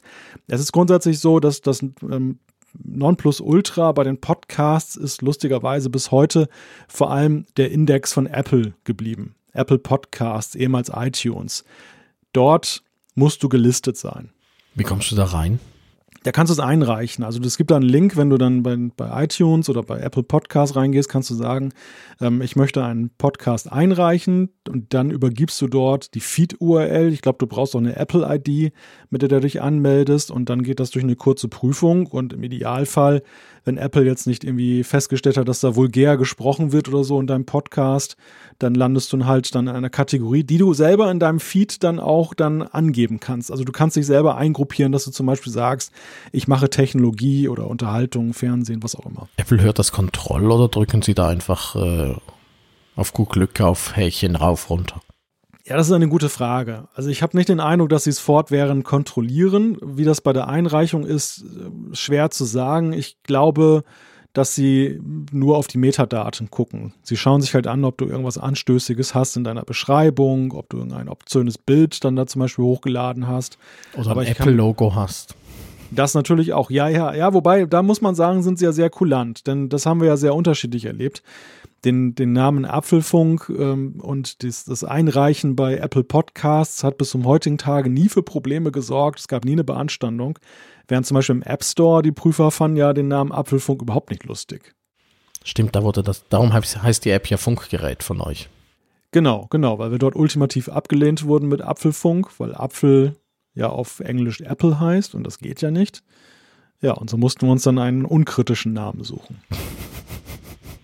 Aber bei Podcasts, äh, mir ist auf jeden Fall kein Fall bekannt, wo irgendwas abgelehnt wurde. Bei Apps hört man es ja ständig, wie das irgendwie jemand sich beklagt. Ja, ja, ja, also die, die, die Podcast-Prüfer bei Apple sind, sind ziemlich nachsichtig und, und ähm, nicht so verhaftet in, in den Vorstellungen der, der Company. Was vielleicht aber auch daran liegt, dass das Podcast, äh, also Apple hat den Podcast ja mehr oder weniger salonfähig gemacht mit dem iPod. Der Name sagt es ja schon. Sie sind auch heute noch mit ihrem Verzeichnis so das Nonplusultra. Du findest eben auch äh, viele Podcast-Apps von Drittherstellern beziehen sich auch auf diesen Index von Apple. Ähm, du, wenn du einen Podcast suchst, findest du ihn darüber. Das heißt, du musst da halt gelistet sein. Das ist schon ganz wichtig. Aber dennoch haben sie über viele Jahre das Thema Podcast ja doch eher stiefmütterlich behandelt. Also die, zum Beispiel die redaktionelle Betreuung dieses Verzeichnisses war eher, naja, dürftig und auch sonst hast du nicht den Eindruck, dass es so ihre erste Priorität ist. Es hat sich ein bisschen geändert jetzt in den letzten Jahren. Sie haben ein paar Features äh, ergänzt. Es ist auch witzig, dass Apple ja dieses Feed-Format ja auch, das ist zwar ein RSS-Feed, aber der ist ja definiert von Apple. Also du hast immer, egal über welche Plattform du gehst, hast du zum Beispiel so eine iTunes Summary drin und diese ganzen Tags, die von Apple kommen. Ah, lustig. Also das ist, das Ding kommt, äh, der Name verrät ja eigentlich schon. Es kommt ja vom Pod, äh, vom iPod her und äh, aber sie haben es wirklich, das ist mir auch aufgefallen, sie haben das unglaublich lange liegen gelassen. Jetzt vor so ein, zwei Jahren haben sie es wieder ein bisschen äh, angezogen. Das war so mein Eindruck. Deiner ja, auch, ja, oder? Ja, also definitiv. Sie haben auch auf der WWDC damals eine Erweiterung des Podcasts, des Podcast-Feed-Formats angekündigt oder auch durchgezogen, dass du zum Beispiel mittlerweile auch in Staffeln deine Podcasts dann organisieren kannst. Dass du zum Beispiel jetzt wirklich nicht, früher war es dann so, du hast einfach dann eine neue, eine neue Folge publiziert, aber es gab dann nicht so eine Art Zwischenüberschrift nach dem Motto Staffel 1 oder Staffel 2. Das hast du meistens in den Episodentitel reingeschrieben. Mittlerweile kannst du es eben dann auch bei, im, bei dem Apple Podcasts dann auch so gruppieren, dass du sagst, das ist die erste Staffel. Es gibt ja so, so ein paar Podcasts, die zum Beispiel jetzt irgendwie ähm, Kriminalitätsfälle aufbereiten und das so wie eine Fernsehserie dann in Staffeln machen. Und so haben sie noch ein paar mehr Sachen auch dann eingeführt, was eben zeigt, dass das Interesse an dieser ganzen Sache bei Apple dann doch wieder er erwacht ist. Aber dennoch, man, man, könnte viel mehr machen, aber es liegt eben auch daran, dass der Markt ja sonst nicht viel daraus macht, bis dann eben ja immer mehr Plattformen auch kamen, wie zum Beispiel Spotify, Deezer und so weiter, die das ja dann als Chance gesehen haben, die Leute auch in ihren Abos dann halt zu gewinnen und zu halten. Genau, bei Spotify kommt, äh, gibt es ja den Kfz-Podcast auch, aber da kannst du nicht einfach den Apple RSS-Dings äh, hinterlegen und der saugt sich das dann von allein. Musst du das da manuell reinladen oder wie geht das? Witzigerweise geht das auch über deinen Feed. Also das, du musst, der, der Punkt ist nur, du musst im Gegensatz zu vielen Podcast-Apps, wie zum Beispiel Overcast oder Pocketcasts, da genügt es, wenn du bei, bei Apple gelistet bist. Während bei äh, Spotify und anderen musst du dann richtig dann dich da anmelden bei denen oder musst dann den Kontakt suchen zu jemandem, der dafür zuständig ist. Also bei Spotify hat sich das jetzt sehr vereinfacht. Mittlerweile gibt es ein Formular. Jahrelang war das so, dass sie sich ausgesucht haben, wer da überhaupt rein durfte und sie mussten das für interessant befinden. Ansonsten haben sie dich nicht reingenommen. Eieiei. Aber ziehen Sie dann die ganze Folge runter oder, oder verlinken Sie die auf dem Server, wo du es abgelegt hast? Mittlerweile, glaube ich, ähm, verlinken sie die Folge, beziehungsweise sie machen, glaube ich, noch so eine, so eine Kopie. Damals für einen Apfelfunk habe ich so einen, so einen riesigen Vertrag noch unterschreiben müssen, der irgendwelche Rechtsabteilungen auch in New York und London noch dann dagegen gecheckt und gegengezeichnet haben, wo sie sich dann halt ähm, auch die Rechte eingeholt haben, dass sie dann die Kopien von den, von den Podcasts auf ihren Server legen durften. Was bei Podcasts dann etwas umstritten ist, weil das natürlich deine Messbarkeit von den, von der, von den Abrufen dann ja sehr differenziert. Du hast dann eigene Statistiken für Spotify und eine Hauptstatistik für dein Feed. Das macht es so ein bisschen unübersichtlich, wie viele Hörer du insgesamt hast. Das war ja auch das Problem bei den Ameri in Amerika gibt es ja so mehrere so Startups, die da auch äh, Podcasts zentralisieren wollen. Die haben dann zum Teil auch ganze Podcasts einfach runtergeladen und selber nochmal angeboten, was nicht besonders gut angekommen ist. Richtig, genau. Also im ersten Moment solltest du ja denken, das entlastet ja den Podcaster. Denn äh, das vielleicht auch noch vorausgeschickt, die Frage, wo lagerst du deinen Podcast? Wenn du ein erfolgreiches Format irgendwann hast, lagere es nicht auf deinem eigenen kleinen Webserver, den du für 5 Euro im Monat gechartert hast denn das bringt den um. Das sagt jemand, der das mal versucht hat.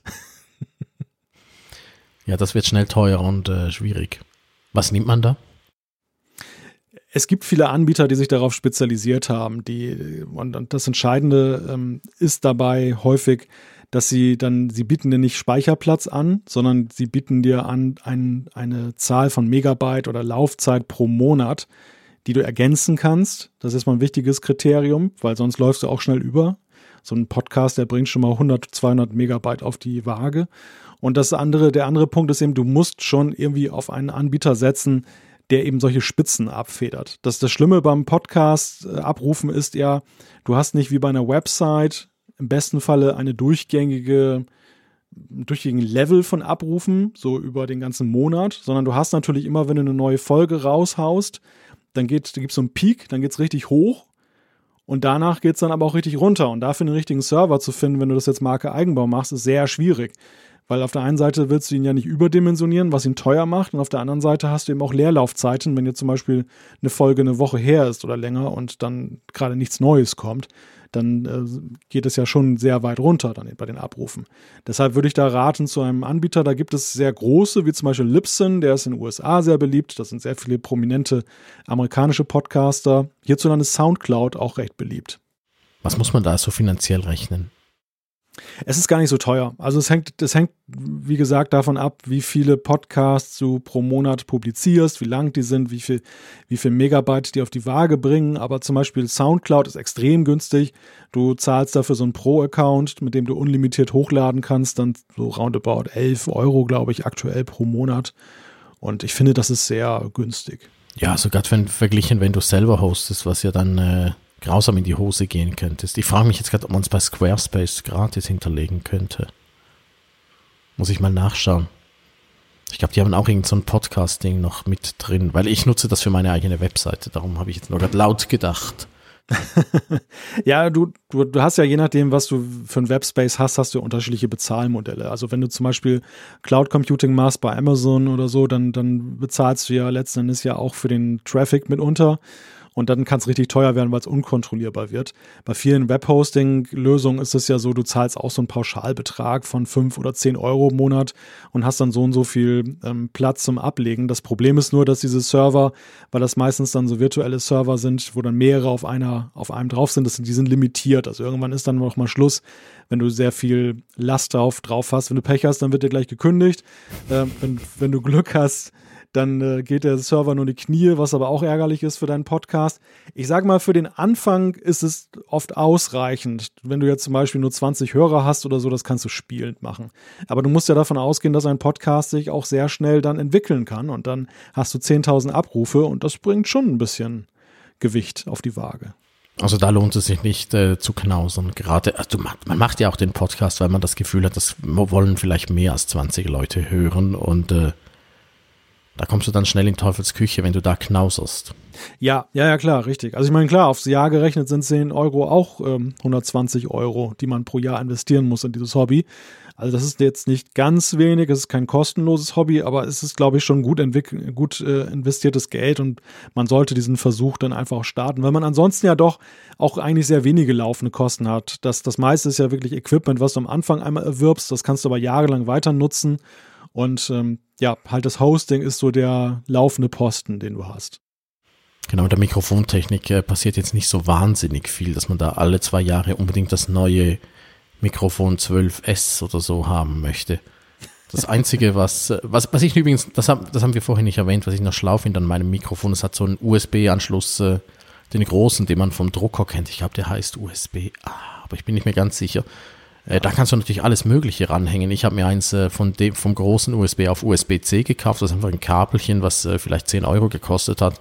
Kann ich es am iPad einstecken und äh, jetzt habe ich halt ein anderes Kabel dran, was noch ein altes USB hat, das es am MacBook hängt. Also das, äh, ich glaube, da passiert wirklich nicht wahnsinnig viel. Das, das Mikro werde ich noch äh, in fünf Jahren, außer irgendwie es kommt irgendwie noch, ich kann mir zwar gar nicht vorstellen, was noch besser werden soll beim Mikrofon, das ist eigentlich gelaufen. Das Einzige, was ich noch gerne hätte, wäre ein Mute-Knopf. Ja, witzigerweise, der Mute-Knopf ist so die fehlende Innovation im USB-Mikro-Business. Es gibt zwar welche, zum Beispiel das, das Blue Yeti hat einen, der ist aber so laut und so blechern, wenn du drauf drückst, dann hörst du das halt in der Aufnahme und das ist blöd.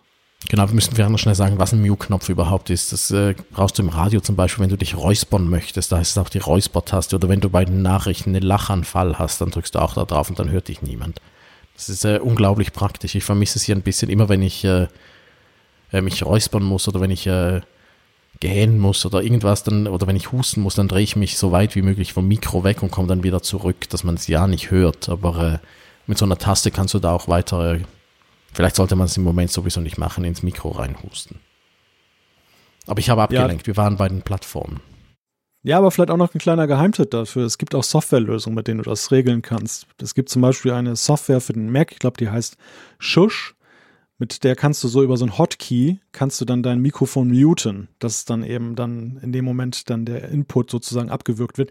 Hängt vom Mikro ab. Bei meinem Shure funktioniert es leider nicht, aber bei dem Mikrofon, was ich vorher hatte, das war damals ein Samsung, da konnte ich dann äh, tatsächlich dann eben den Ton eben kurz unterbrechen. Das war dann ganz praktisch. Äh, wo wir bei den Hosts sind, was gibt es denn sonst noch? Eben äh, Spotify hast du erwähnt. Ähm ja, man, man, muss da unterscheiden. Also Spotify in dem Sinne ist ja kein Host, sondern eine Plattform. Also das ist eher so eine Art Verzeichnis, über das du gefunden werden kannst, wo du dann halt dann gelistet sein solltest. Ach so, Host, ach so, ja, ja, ja, stimmt. Genau, und Host ist ja die Geschichte, wo du deine Dateien ablegst. Genau, und äh, dann nimmst du äh, Soundcloud. Genau, also ich bin eigentlich ganz gut immer mit Soundcloud gefahren, jetzt für den Apfelfunk und für den Kfz-Podcast. Gab ja mal zwischendurch mal ein paar Gerüchte, dass es mit Soundcloud nicht so gut bestellt sei. Aber es hat sich ja glücklicherweise stabilisiert. Aber es gibt da sehr viele andere. Podigy zum Beispiel gibt es auch noch. Mir fallen die Namen aber gar nicht ein. Die haben alle so schwungvolle Namen wie die Friseure. aber was machst du, wenn jetzt Spotify, äh, Spotify Soundcloud pleite geht? Ja, das ist in der Tat ein Problem. Ähm, du kannst über deinen Feed, aber das setzt natürlich voraus, dass dein Feed noch abrufbar ist, kannst du umleiten auf einen neuen Feed. Also wenn das mit Ansage käme, dass zum Beispiel gesagt wird, äh, Spot, ihr Soundcloud äh, setzt seinen Betrieb jetzt zum Jahresende aus, dann kannst du dich um eine alternative Lösung kümmern und kannst über dein Feed bei äh, SoundCloud, da gibt es so ein, so ein Feld, das kannst du einfügen, den neu, neue Feed-URL übergeben und dann wird dann das automatisch dann eben auch in den Registern dann halt auch geändert und bei den Podcast-Playern und dann merken die Leute das im besten Falle gar nicht, dass du umgezogen bist. Du kannst auch bei iTunes oder beziehungsweise bei Apple Podcasts kannst du auch deine Feed-URL ändern, wenn zum Beispiel der Host jetzt weggefallen ist schon zwischenzeitlich.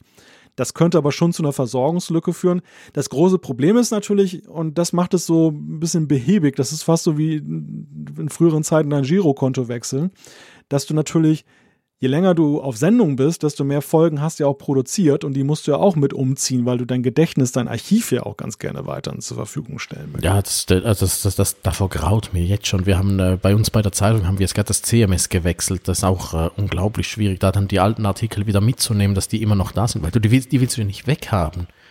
Und äh, man hört ja, man kriegt immer wieder Feedback auf alte Folgen und äh, also die Leute hören ja sehr wohl nicht immer nur die neuesten Podcast-Folgen. Von daher wäre es ja unglaublich schade, wenn man die verlieren würde.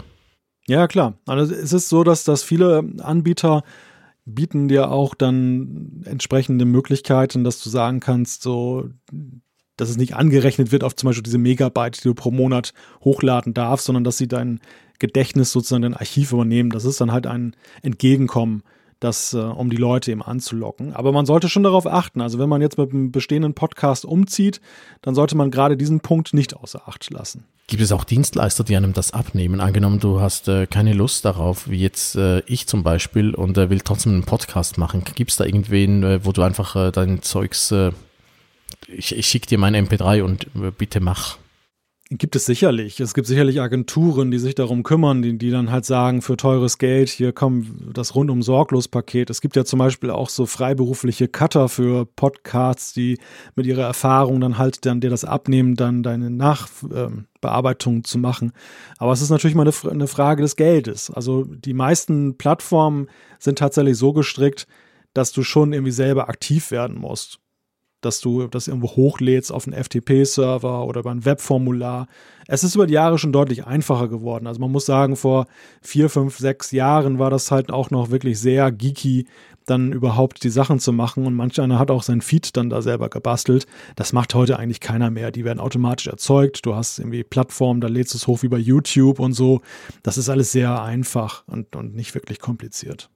Die einzige Plattform, die ich mir immer angeschaut habe, ist äh, Ding, wie nicht Telegram, ach, wie heißt sie? Ähm, Anchor, Anchor, Anchor heißen sie. Die habe ich mir immer angeschaut und gedacht, wenn, wenn du mal einen Podcast selber machen würdest, dann vielleicht damit, weil ich finde, die App ist unglaublich schön programmiert. Aber das ist auch so ein Allround-Dienstleister-Anbieter, so viel ich verstanden habe. Du machst einfach da in der App deinen Podcast und sie publizieren ihn für dich, aber er ist dann auch irgendwo bei ihnen gehostet und äh, Du bist auf sie angewiesen. So, also so habe ich es mir vorgestellt und darum bis jetzt immer auch ein bisschen kalte Füße gekriegt. Ja, Anchor hat genau dieses Problem, dass wenn dein Podcast nachher erfolgreich wird, dass es dann schwierig wird, damit umzuziehen auf eine andere Plattform. Sie, sie haben halt ihre, ihr Geschäftsmodell darauf ausgerichtet, sie haben die Chance gesehen, dass immer mehr Leute halt gerne was machen möchten mit Podcasts, aber so wie du jetzt keine Lust haben, sich jetzt um diesen ganzen Techie-Kram zu kümmern und ähm, holen dich halt ab mit einer rundum sorglos Lösung für das Produzieren und ähm, das funktioniert auch ganz gut, solange du kleinteilig bleibst, aber wenn du größer wirst und willst dann mehr Kontrolle über dein eigenes Produkt haben, dann bist du halt in ihren Händen und musst dich aus diesen Händen erstmal dann diesen, diesen äh, beschützenden Griff sozusagen erstmal befreien. Das ist übrigens auch diese Streitfrage, die es, die immer mit den Plattformen gibt. Also ich erlebe immer wieder Streitgespräche in der Frage, was, wie kannst du bei Spotify gelistet sein oder so? Weil äh, das, das Podcast-Genre ist ein wenig so wie diese Blog-Bewegung damals mit den RSS-Feeds. Sehr auf Open Web aus. Weißt du, dass, dass man diese, diese Philosophie, dass das nicht eingehegt wird, dass keine Bezahlschranken davor sind, dass das allen äh, frei zur Verfügung steht. Das, das, das ist so die DNA auch der Podcasts und obwohl Apple immer eine gewichtige Rolle spielte, das ist ganz witzig, das ist eigentlich schon ein Widerspruch, aber dennoch kein unauflösbarer. Und mit dem Aufkommen dieser Plattformbetreiber, die jetzt dann eben da eine Chance gesehen haben, ihre Musikabos aufzuwerten und dann dementsprechend ja auch ganz gerne Podcasts dann nur exklusiv bei sich anbieten, gilt es halt auch mitunter schon als verpönt, wenn du dich dort dann äh, mit denen solidarisierst oder kooperierst. Und äh, klar, du erreichst mehr Hörer damit, aber es kann auch sein, dass einige, die so ein bisschen puristisch unterwegs sind, dann auch sagen, nee, das geht aber gar nicht. Ja, die Diskussion bekomme ich jeweils auch so ein bisschen mit. Ich habe mir das dieselben Überlegungen übrigens auch gemacht bei meiner kleinen Webseite, die habe ich auf Squarespace. Das ist ja auch so ein bisschen äh, das Pendant zu Anchor bei, bei den Webseiten. Da hast du auch äh, so vorgefertigte, super bequeme Lösungen sieht alles sehr schnell sehr gut aus und du musst dich eigentlich um nichts kümmern. Das heißt einfach irgendwie 140 oder so Euro pro, äh, pro Jahr. Pro Monat wäre. oh meine Güte. Stell dir vor, wo bin ich in deine Falle getappt? 140 Euro. Dafür könntest du ja, ich weiß nicht, was du da für eine Profi-Webseite mit weiß nicht was bekommen könntest. Nein, aber da bezahlst du einfach einen fixen Betrag und du hast die Webseite dann da drauf und äh, funktioniert alles traumhaft, aber wenn du es da dann wieder wegnehmen wolltest, äh, dann stelle ich mir auch vor, wird das relativ schwierig. Aber ich vertraue denen jetzt mal bis auf weiteres und äh, bin da sehr, sehr zufrieden damit. Das, das Lustige ist, dass bei den YouTube-Videos ja kaum einer das in Frage stellt. Was natürlich auch mit der Gewichtigkeit eines, eines Videos einfach zu tun hat, wie groß es ist und wie viel Serverkapazität es benötigt. Aber du begibst dich ja als Creator bei YouTube ja auch in eine ziemlich starke Abhängigkeit. Und man hat das ja gesehen, als jetzt dann YouTube mal seine Werbebedingungen angepasst hat oder was sie den Creators dann zahlen, dass dann ja plötzlich diese Alternativenfrage sich ja ganz laut stellte. Wo, wo kann, welches Druckargument habe ich als YouTuber eigentlich, um denen halt den, die lange Nase zu zeigen. Vimeo, klar, ist nett, aber klein. Twitch hat auch einige angezogen. Am Ende sind sie alle irgendwie bei YouTube hängen geblieben. Aber witzigerweise habe ich nie, außer jetzt bei dieser Werbekiste, das jemals erlebt, dass jemand so stark diese Abhängigkeit bei den Videos thematisiert hat, wie das bei den Podcasts eigentlich fortwährend der Fall ist. Und da siehst du mich auch in so einer Mischrolle, dass ich sage, auf der einen Seite finde ich zwar diese, dieses offene Verfahren, diese Offenheit, der, dass, dass alle dann ähm, darauf zugreifen können, das finde ich schon irgendwie schick und auch erhaltenswert.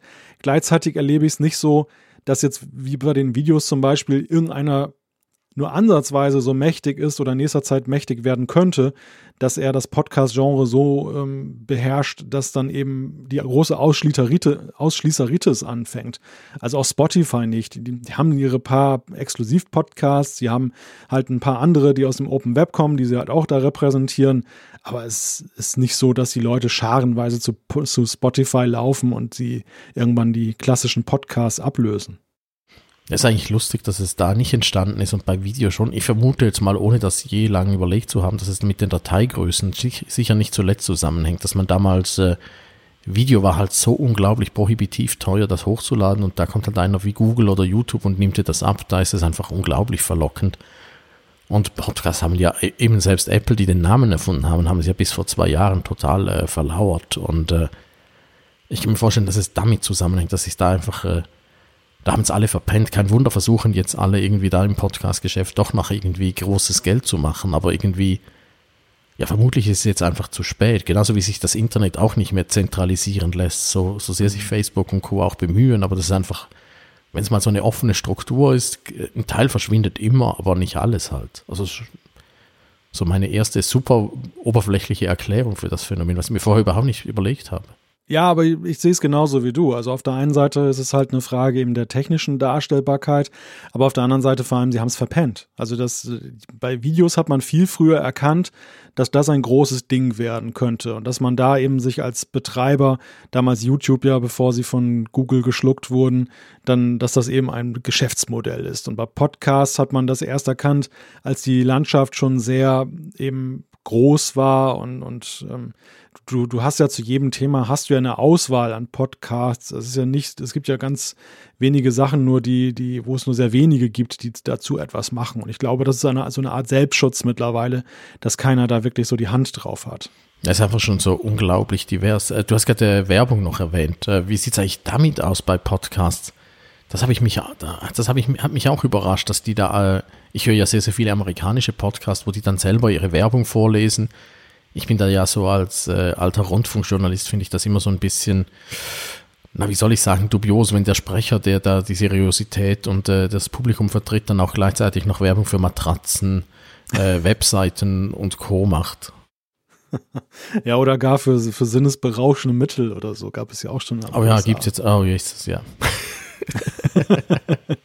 das das finde ich dann auch schon grenzwertig. Aber ja, das ist, äh, also Werbung ist ein Thema, dass äh, ein Podcast einen immer größeren Stellenwert hat. Es ist ja in Deutschland zum Beispiel auch so, dass sich der, die Vermarkterfirma von der ARD, die auch da die Hörfunkwerbung vermarktet, mittlerweile sehr stark auch darauf fokussiert hat, dann Podcasts zu vermarkten und so geht es dann auch sehr vielen klassischen Medien, dass die da ihre Chance wittern, dann sozusagen Anzeigengeschäft wieder wieder zu bekommen, was dann eben durch das Netz dann in anderen klassischen Medienformen verloren gegangen ist.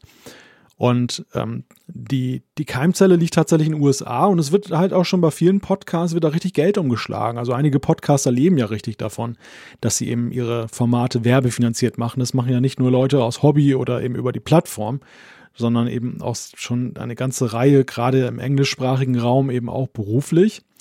Und da, da sind eigentlich zwei Fallstricke. Du hast den einen benannt, das ist die Frage, mit ähm, der Trennung zwischen redaktionellem und Anzeigen, was, ähm, glaube ich, im europäischen Raum auch ähm, heiliger ist als in den USA, wo man das eh immer schon ein bisschen lockerer gesehen hat.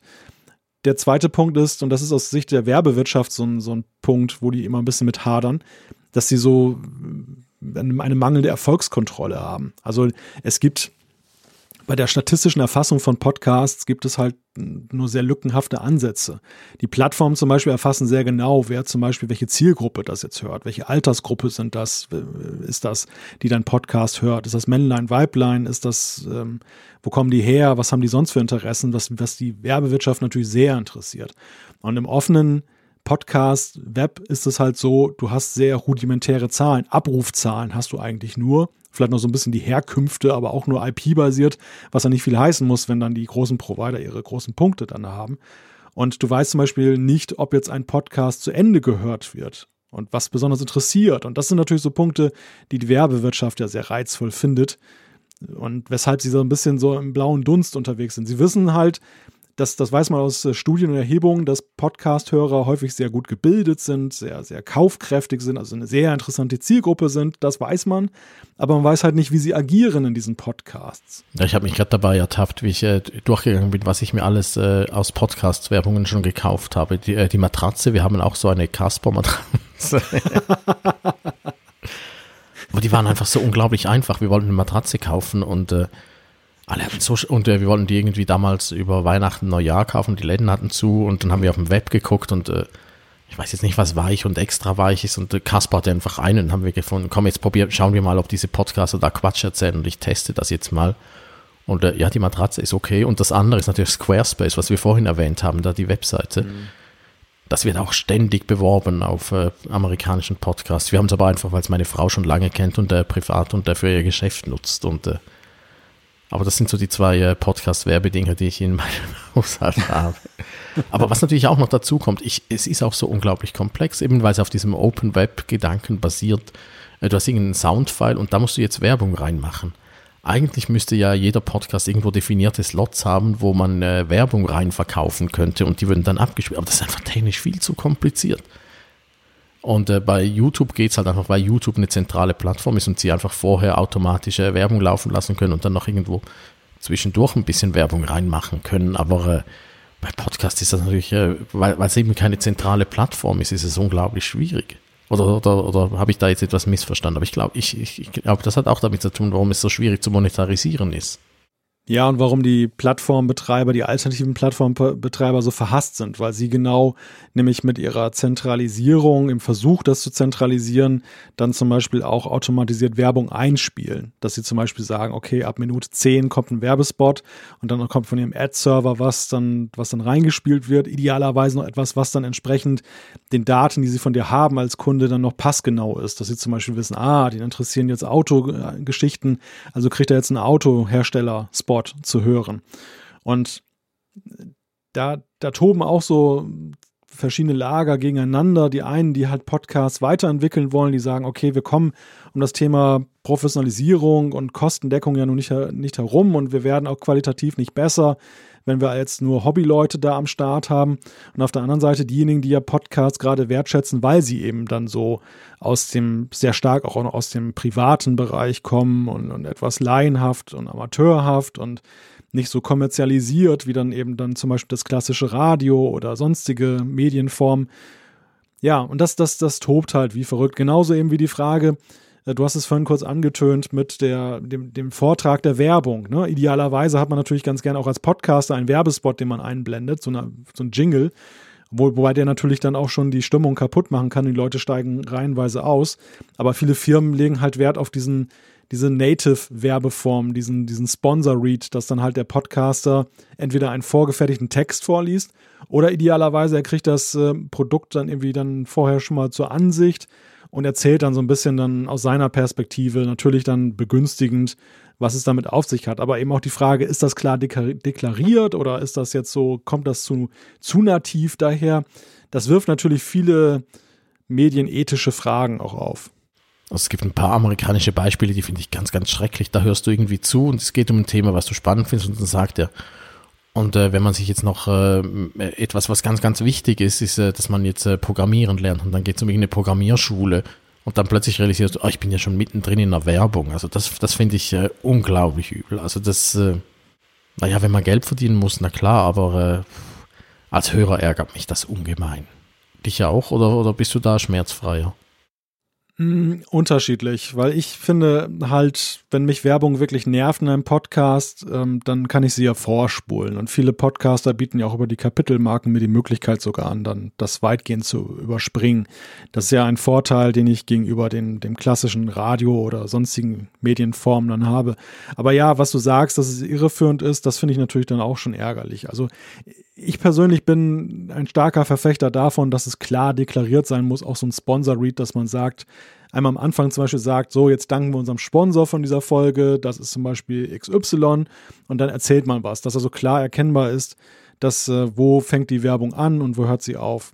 Ich sage das auch aus der Warte desjenigen, der ja durchaus eben auch solche Werbung schon mal in einem Podcast bei sich hatte. Also im Apfelfunk hatten wir ja schon mitunter Werbung.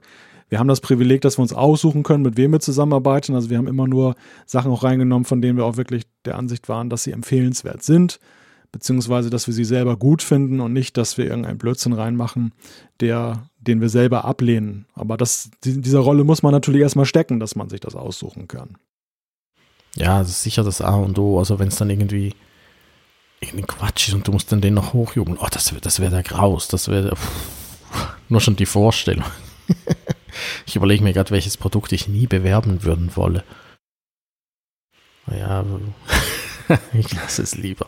Nein, aber das finde ich wirklich, äh, finde ich ganz schwierig. Darum finde ich eben so einen Gong oder ein Zeichen davor, dass jetzt äh, Werbung kommt, finde ich, äh, finde ich unglaublich hilfreich. Mir ist gerade eine Episode eingefallen, als wir damals dieses Radio gegründet haben. Wir wollten ja die Nachrichten versponsern hat uns dann das äh, Schweizer Bundesamt für Kommunikation, was die Radiokonzessionen erteilt, sehr schnell äh, auf die Finger geklopft und gesagt, liebe Radiomacher da in St. Gallen, äh, Nachrichten darf man nicht versponsern, man darf nur das Wetter versponsern. haben wir dann halt das Wetter heftig versponsert. Also ich bin nicht gegen Versponsern, aber ich finde einfach, es muss klar deklariert sein und das, das erkennbar sein, sonst äh, erschießt man sich längerfristig ins eigene Bein. Ja, einerseits verspielst du deine eigene Glaubwürdigkeit und machst dein Format kaputt. Auf der anderen Seite glaube ich auch, dass äh, aufkommenden Konflikte natürlich auch für, dafür sorgen, dass irgendwann dann nationalstaatlich dann versucht wird, Regulierung dann halt dann einzuführen. So wie es ja diese Diskussion auch schon gibt, jetzt mit Blick auf Influencer und dem Produktmarketing, dass sie das deklarieren müssen, klar, was dann zu sehr absurden Erscheinungsformen dann halt führt, inwieweit das dann gemacht wird, dass jeder Blödsinn als Werbung deklariert wird, obwohl es eigentlich gar keine ist oder halt dann, dass sogar sich Landesmedienanstalten in Deutschland einschalten und für zuständig befinden und da musst du dann eine Lizenz irgendwann haben und so. Das wäre natürlich der Albtraum, weil das würde natürlich auch sehr viel kaputt machen, weil es einfach durch Überregulierung dann zu hohe Hürden dann aufbaut. Und deshalb ist es halt wünschenswert, wenn es dann nicht überbordet. Das wird dann auch unglaublich komplex angenommen. Das ist ein amerikanischer Podcast, wo der, äh, der, der Sprecher selber seine Werbung spricht und dann willst du sie, äh, darfst du sie in Deutschland oder in der Schweiz nicht mehr ausstrahlen, weil es da eine Werbung drin hat, dann musst du die irgendwie rausnehmen. Also das, das macht ja keiner. Also. Ja. Aber es natürlich ist, äh, prinzipiell ist es eigentlich unfair. Äh, in Amerika darf jemand einen Podcast machen und äh, Werbung für irgendwelche berauschenden Produkte reinsprechen. Und äh, bei uns ist es, naja, ich, ich weiß nicht, ob es mir jemand verbieten würde, aber äh, ist es schon eher problematisch, wenn du das jetzt reinmachen würdest. Und äh, und du musst dich ja auch an diese Regeln halten. Gerade in Deutschland, ich kenne das System da nicht so gut, aber damit Schleichwerbung, da musst du da höllisch aufpassen. Ja, ja, absolut. Das ist das klassische Internetproblem, dass das Internet trägt dann aus dem Ausland, wo viele Dinge erlaubt sind oder nicht reguliert sind, halt Dinge in deinen schönen Nationalstaat rein, wo doch vorher alles so schön dann jahrzehntelang beordnet wurde.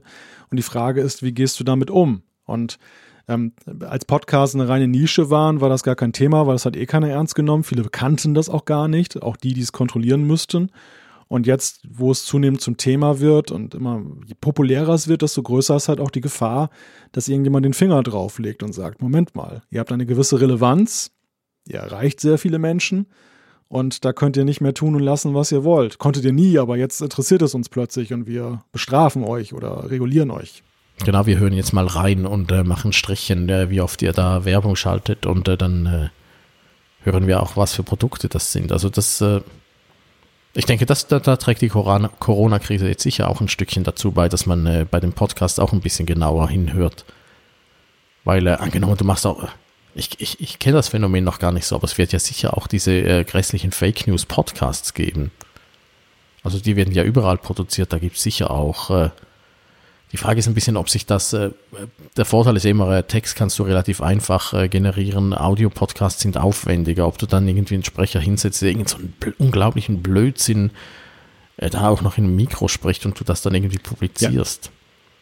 Muss ich danach sofort googeln, ob es äh, so, ob, ob, ob, es, ob, das, ob es das schon gibt. Ja, die gibt es zweifelsohne. Ich weiß nicht, es gibt ja hunderttausende Podcasts. Ich ja. kann mir nicht vorstellen, dass darunter keiner ist, äh, der ähm, problematisch ist, aber ich habe den Eindruck, im Gegensatz zum restlichen Web ist es halt so, dass das noch weit unter der kritischen Masse ist. Dass das einfach, ja, wie du schon sagst, dass halt diese Darstellungsform für diese Propagandisten bislang nicht sehr interessant ist und dass sie allenfalls vielleicht im Verborgenen tätig werden, aber zumindest in den Charts habe ich bislang nicht ausgemacht, dass da jetzt irgendwie haufenweise oder prominent irgendwelche Podcasts stehen, die ähm, jetzt dann problematisch sind eher, eher schon dünn, weißt du, es ist äh, in letzter Zeit sehe ich sehr stark diesen Trend, dass man jetzt alle möglichen Promis bemüht, dass die irgendwie jetzt einen Podcast machen müssen, so und, und dann auf Gedeih und Verderb lustig sein sollen oder sollen halt dann irgendwie es ist einfach grausam. Und, und ich, ich frage mich halt immer, das, das, Schlimme, das Erschreckende ist gar nicht mal, dass sowas angeboten wird. Das Erschreckende ist, dass so viele Leute herdenartig das sich dann sogar dann noch anhören. Und alle, alle lästern schon darüber, dass es im klassischen Fernsehen so grausam war. Und das überträgt sich jetzt dann in diese, diese, diese neue Branche. Und das finde ich, ähm, ja, finde ich irgendwie bedenklich. Aber ich hoffe immer auf die selbstregulierenden Kräfte, dass sich das dann irgendwann einpendelt. Ja, das ist das Gute. Leute, die schon im Fernsehen nicht lustig waren, werden es nee, auch nicht im Podcast. aber, aber Monetarisierung ist ja so ein Punkt. Also die Alternative wäre ja, dass man die Leute zur Kasse bittet. Und das gibt es ja auch bei einigen Podcasts. Es gibt, glaube ich, sehr wenige reine Pay-Podcasts, wo du dann nur so einen exklusiven Zugriff kriegst, weil das auch dann durch das, Absp das, das Abspielen von solchen Podcasts ist natürlich auch schwierig, weil viele Apps das gar nicht unbedingt unterstützen, sozusagen solche sogenannten Custom Feeds oder Passwort, äh, Passwortverschlüsselte Feeds. Aber es gibt schon einige Podcasts, die, die bieten dir so Extras an, dass du zum Beispiel so dann Bonusmaterial dir runterladen kannst, so Sachen, die nicht jeder hören kann.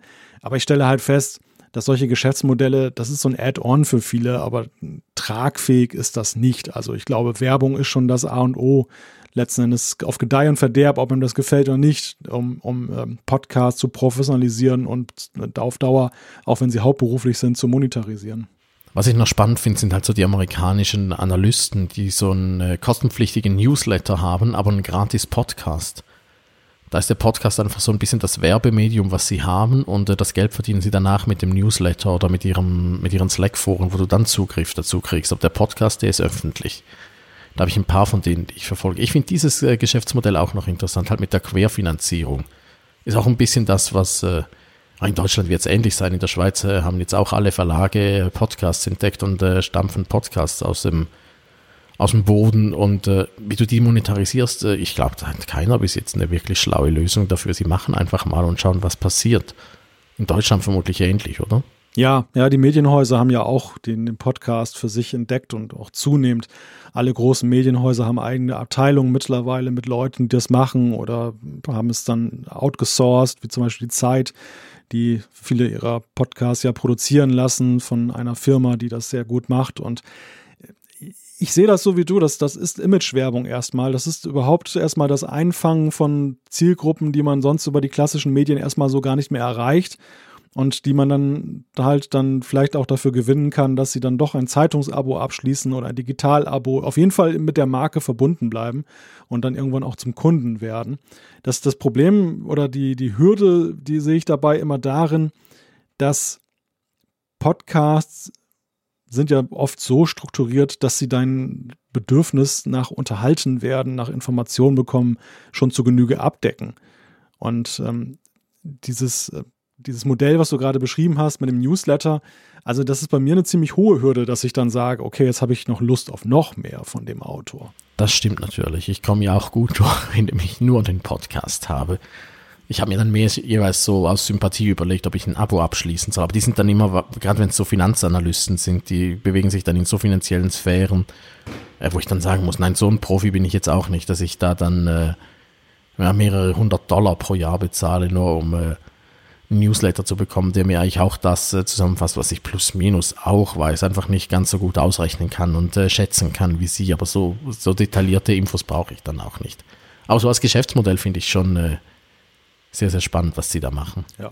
Du hast vorhin noch äh, bei der Monetarisierung hast du noch äh, schnell Kapitelmarken erwähnt. Äh, habt ihr die eigentlich jetzt beim äh, Apfelfunk eingeführt? Ich, ich erinnere mich an eine Debatte, aber ich kann mich nur noch düster erinnern.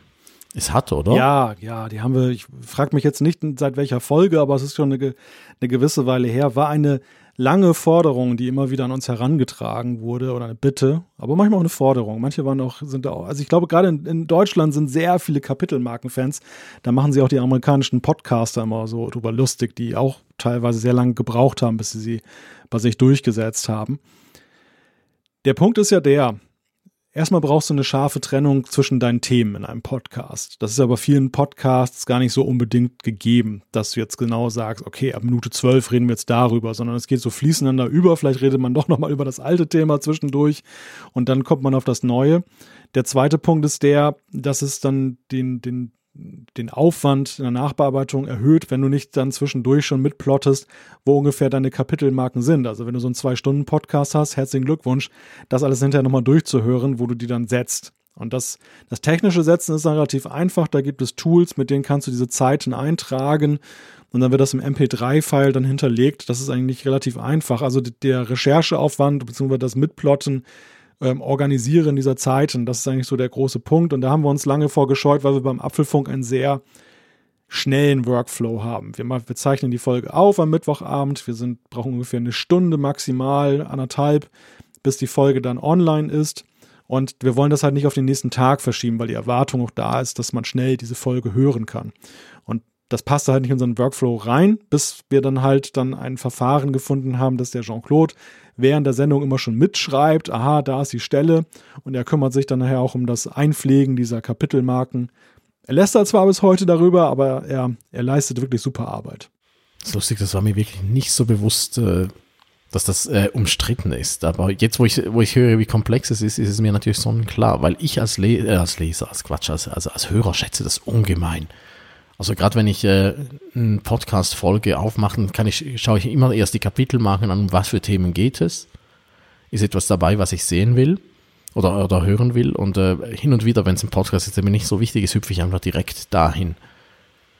Äh, bei anderen Podcasts, die, die höre ich von A bis Z durch, aber wenn es einer ist, den ich einfach nur so ein bisschen konsumiere, dann bin ich so froh, dass es diese Kapitelmarken gibt. Also, ja, also ein guter Podcast, der jetzt mehrere Themen hat, hat natürlich auch immer Show Notes, in denen er dann halt schon sagt, was, was drin ist, was welche Themen angerissen werden. Das haben wir beim Apfelfunk auch ab Minute eins gemacht, dass wir immer gesagt haben, so eine Art Inhaltstableau, um die und die Themen geht es. Das, das Entscheidende bei den Kapitelmarken war bei uns tatsächlich dann das Springen zu der jeweiligen Stelle.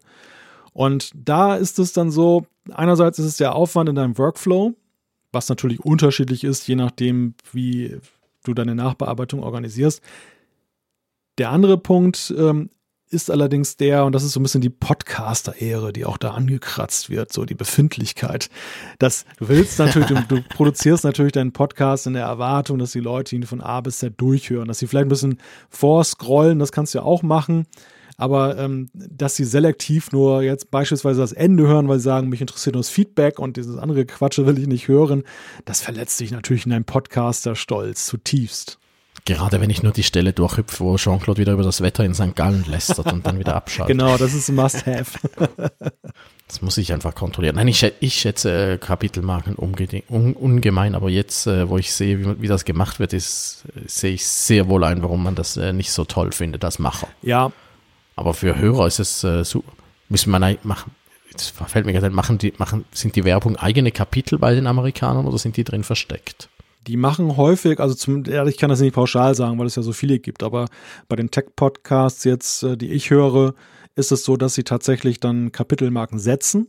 Hat übrigens auch den Vorteil für den Sponsor, du kannst bei den Kapitelmarken auch zum Beispiel Bilder hinterlegen und Links, dass du direkt anklicken kannst an dem Kapitel, dass du zum, zum äh, Sponsor kommst. So machst du den das schmackhaft. Und in der Regel gestalten sie das so, dass sie dann trotzdem die, die Marke absichtlich falsch setzen, dass zumindest nochmal der Name genannt wird, dann, bevor ah. du dann weitergehen kannst.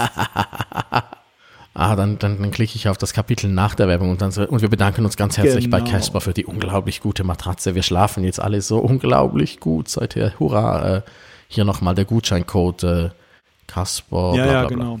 Ja, aber ich glaube, aber ich glaube, die, die Akzeptanz Trick. der Podcaster ist einerseits der Aufwand, andererseits auch die Frage, ob die es selber nutzen. Und das ist bei mir so dieses Verhältnis. Ich habe Verständnis, ich sehe den Nutzen, ja klar, aber ich habe bei meinem eigenen Nutzungsverhalten festgestellt, dass ich vielleicht bei Podcasts so ein oder zweimal in den ganzen Jahren davon Gebrauch gemacht habe. Ich glaube, irgendwann beim ATP-Podcast hatten sie, mal so ein langweiliges Thema, wo ich dann echt dachte, oh, keine Lust. Und dann bin ich weiter gehüpft zum nächsten Kapitel. Aber bei mir persönlich als Hörer musst du schon sehr viel verkehrt machen, dass, die, dass ich solche Schmerzen empfinde, dass ich weitergehe. Oder, also statt gleich rauszugehen. Natürlich dann, ich bin da schneller dabei, dass ich den ganzen Podcast abbreche, aber dass ich dann so viel so viel, dass sie so viele Credits bei mir haben, dass ich sage, ich möchte sie schon weiterhören, aber dieses Thema jetzt haben sie nicht hingekriegt. Du wirst lachen, du hast mich gerade ertappt mit dem ATP-Podcast. Den höre ich sehr, sehr äh, kapitelmarkenselektiv. ja, hin und wieder erklären sie irgendetwas, was so unglaublich technisch ist, was mich überhaupt nicht interessiert. Dann äh, klicke ich das einfach weg.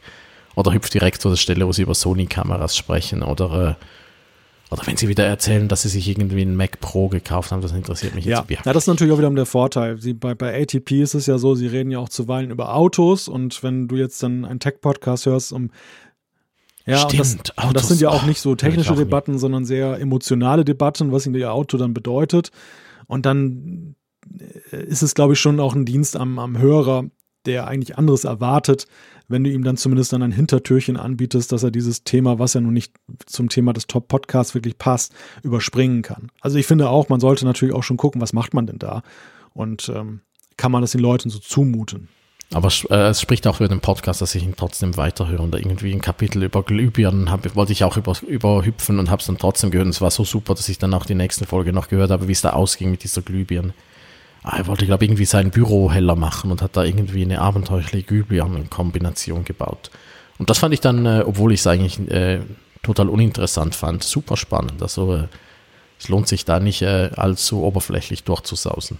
Ja, und das ist ja auch eben der Punkt, weil die Headlines geben ja manchmal nicht wieder, was die Leute wirklich erwartet. Du, du kannst ein Thema, das potenziell spannend ist, ja total langweilig rüberbringen und manchmal ähm, ist so meine Erfahrung, ist so ein Kapitel gespickt von lustigen Anekdoten und es gibt viel zu lachen und so und du würdest es potenziell verpassen, weil einfach der Titel so langweilig ist oder zwar inhaltlich zutreffend ist, aber eben nicht verrät, was verrät, was die Leute darin erwartet und das ist äh, die Krux mit den Kapitelmarken.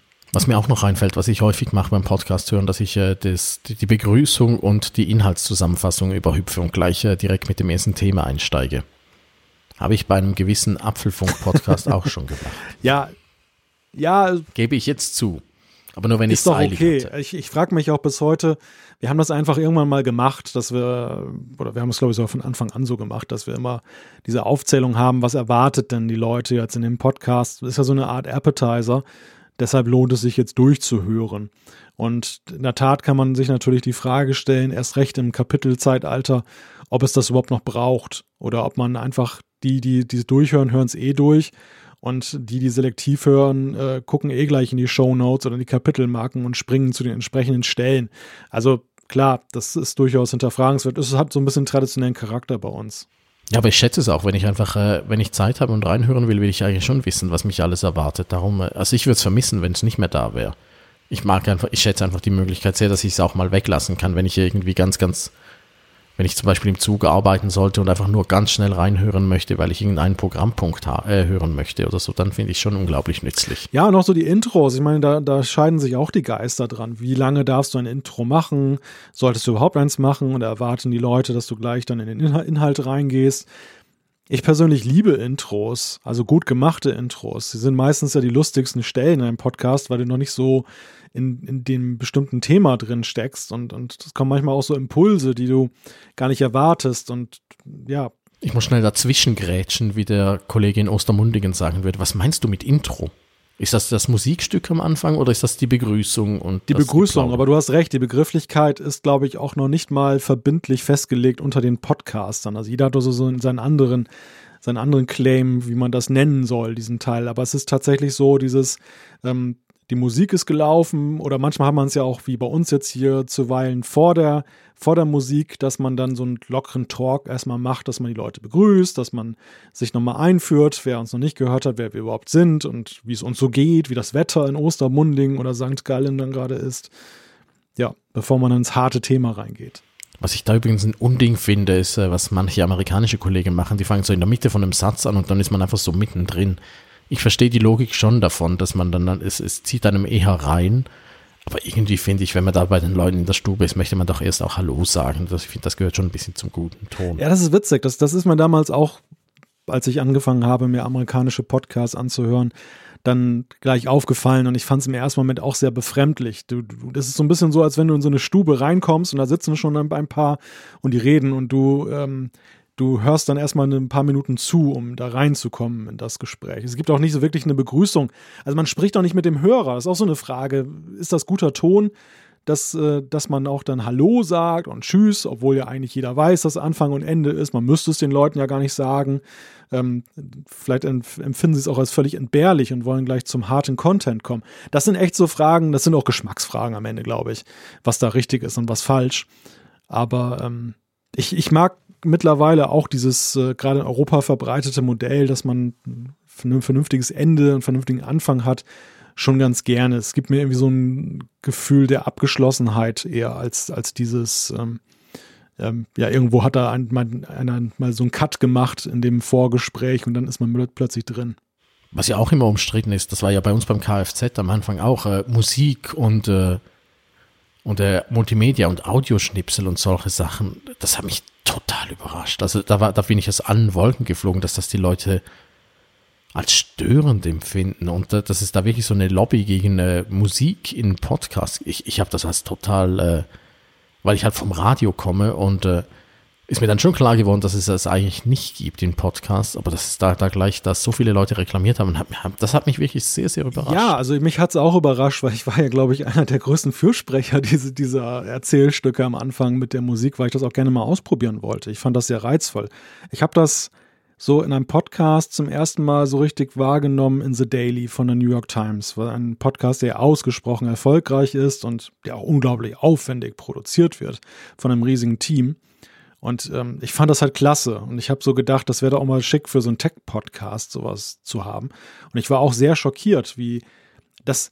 Also normalerweise das Schlimmste, was, was dir passieren kann, ist Gleichgültigkeit, aber wenn dir richtig dann so Ärger entgegenspringt, so schon wieder habt ihr meine Zeit damit verschwendet mit dieser blöden Musik, so nach dem Motto, das hat mich auch überrascht, wie viel Emotionen das ausgelöst hat. Also vor allem, weil wir ja viel, viel mehr Zeit verschwenden mit irgendwie langsamen, langweiligen Schachtelsätzen und äh, sowas. Und äh, das, das, das, das bisschen Musik, ja. also äh, das hat mich wirklich sehr, sehr überrascht. Aber es ist auch wirklich sehr, sehr selten. Zum Beispiel, äh, ich, ich habe äh, mache hin und wieder Videos und äh, da habe ich eigentlich habe ich mich auch immer gegen Musik gesträubt, weil ich finde, es reicht eigentlich. Dann hat äh, Lorenz Keller vom Blick, mein äh, Schweizer Kollege, der hat mal gesagt, muss man, wo, wo bleibt eigentlich immer die Musik in deinen Videos? Das ist alles so leer. Dann habe ich das aus Jux mal ausprobiert und ich muss sagen, das hat eigentlich das Ganze noch äh, viel viel angenehmer gemacht dass es bei Podcasts nicht so ein Thema ist mit Hintergrundmusik, äh, überrascht mich eigentlich schon.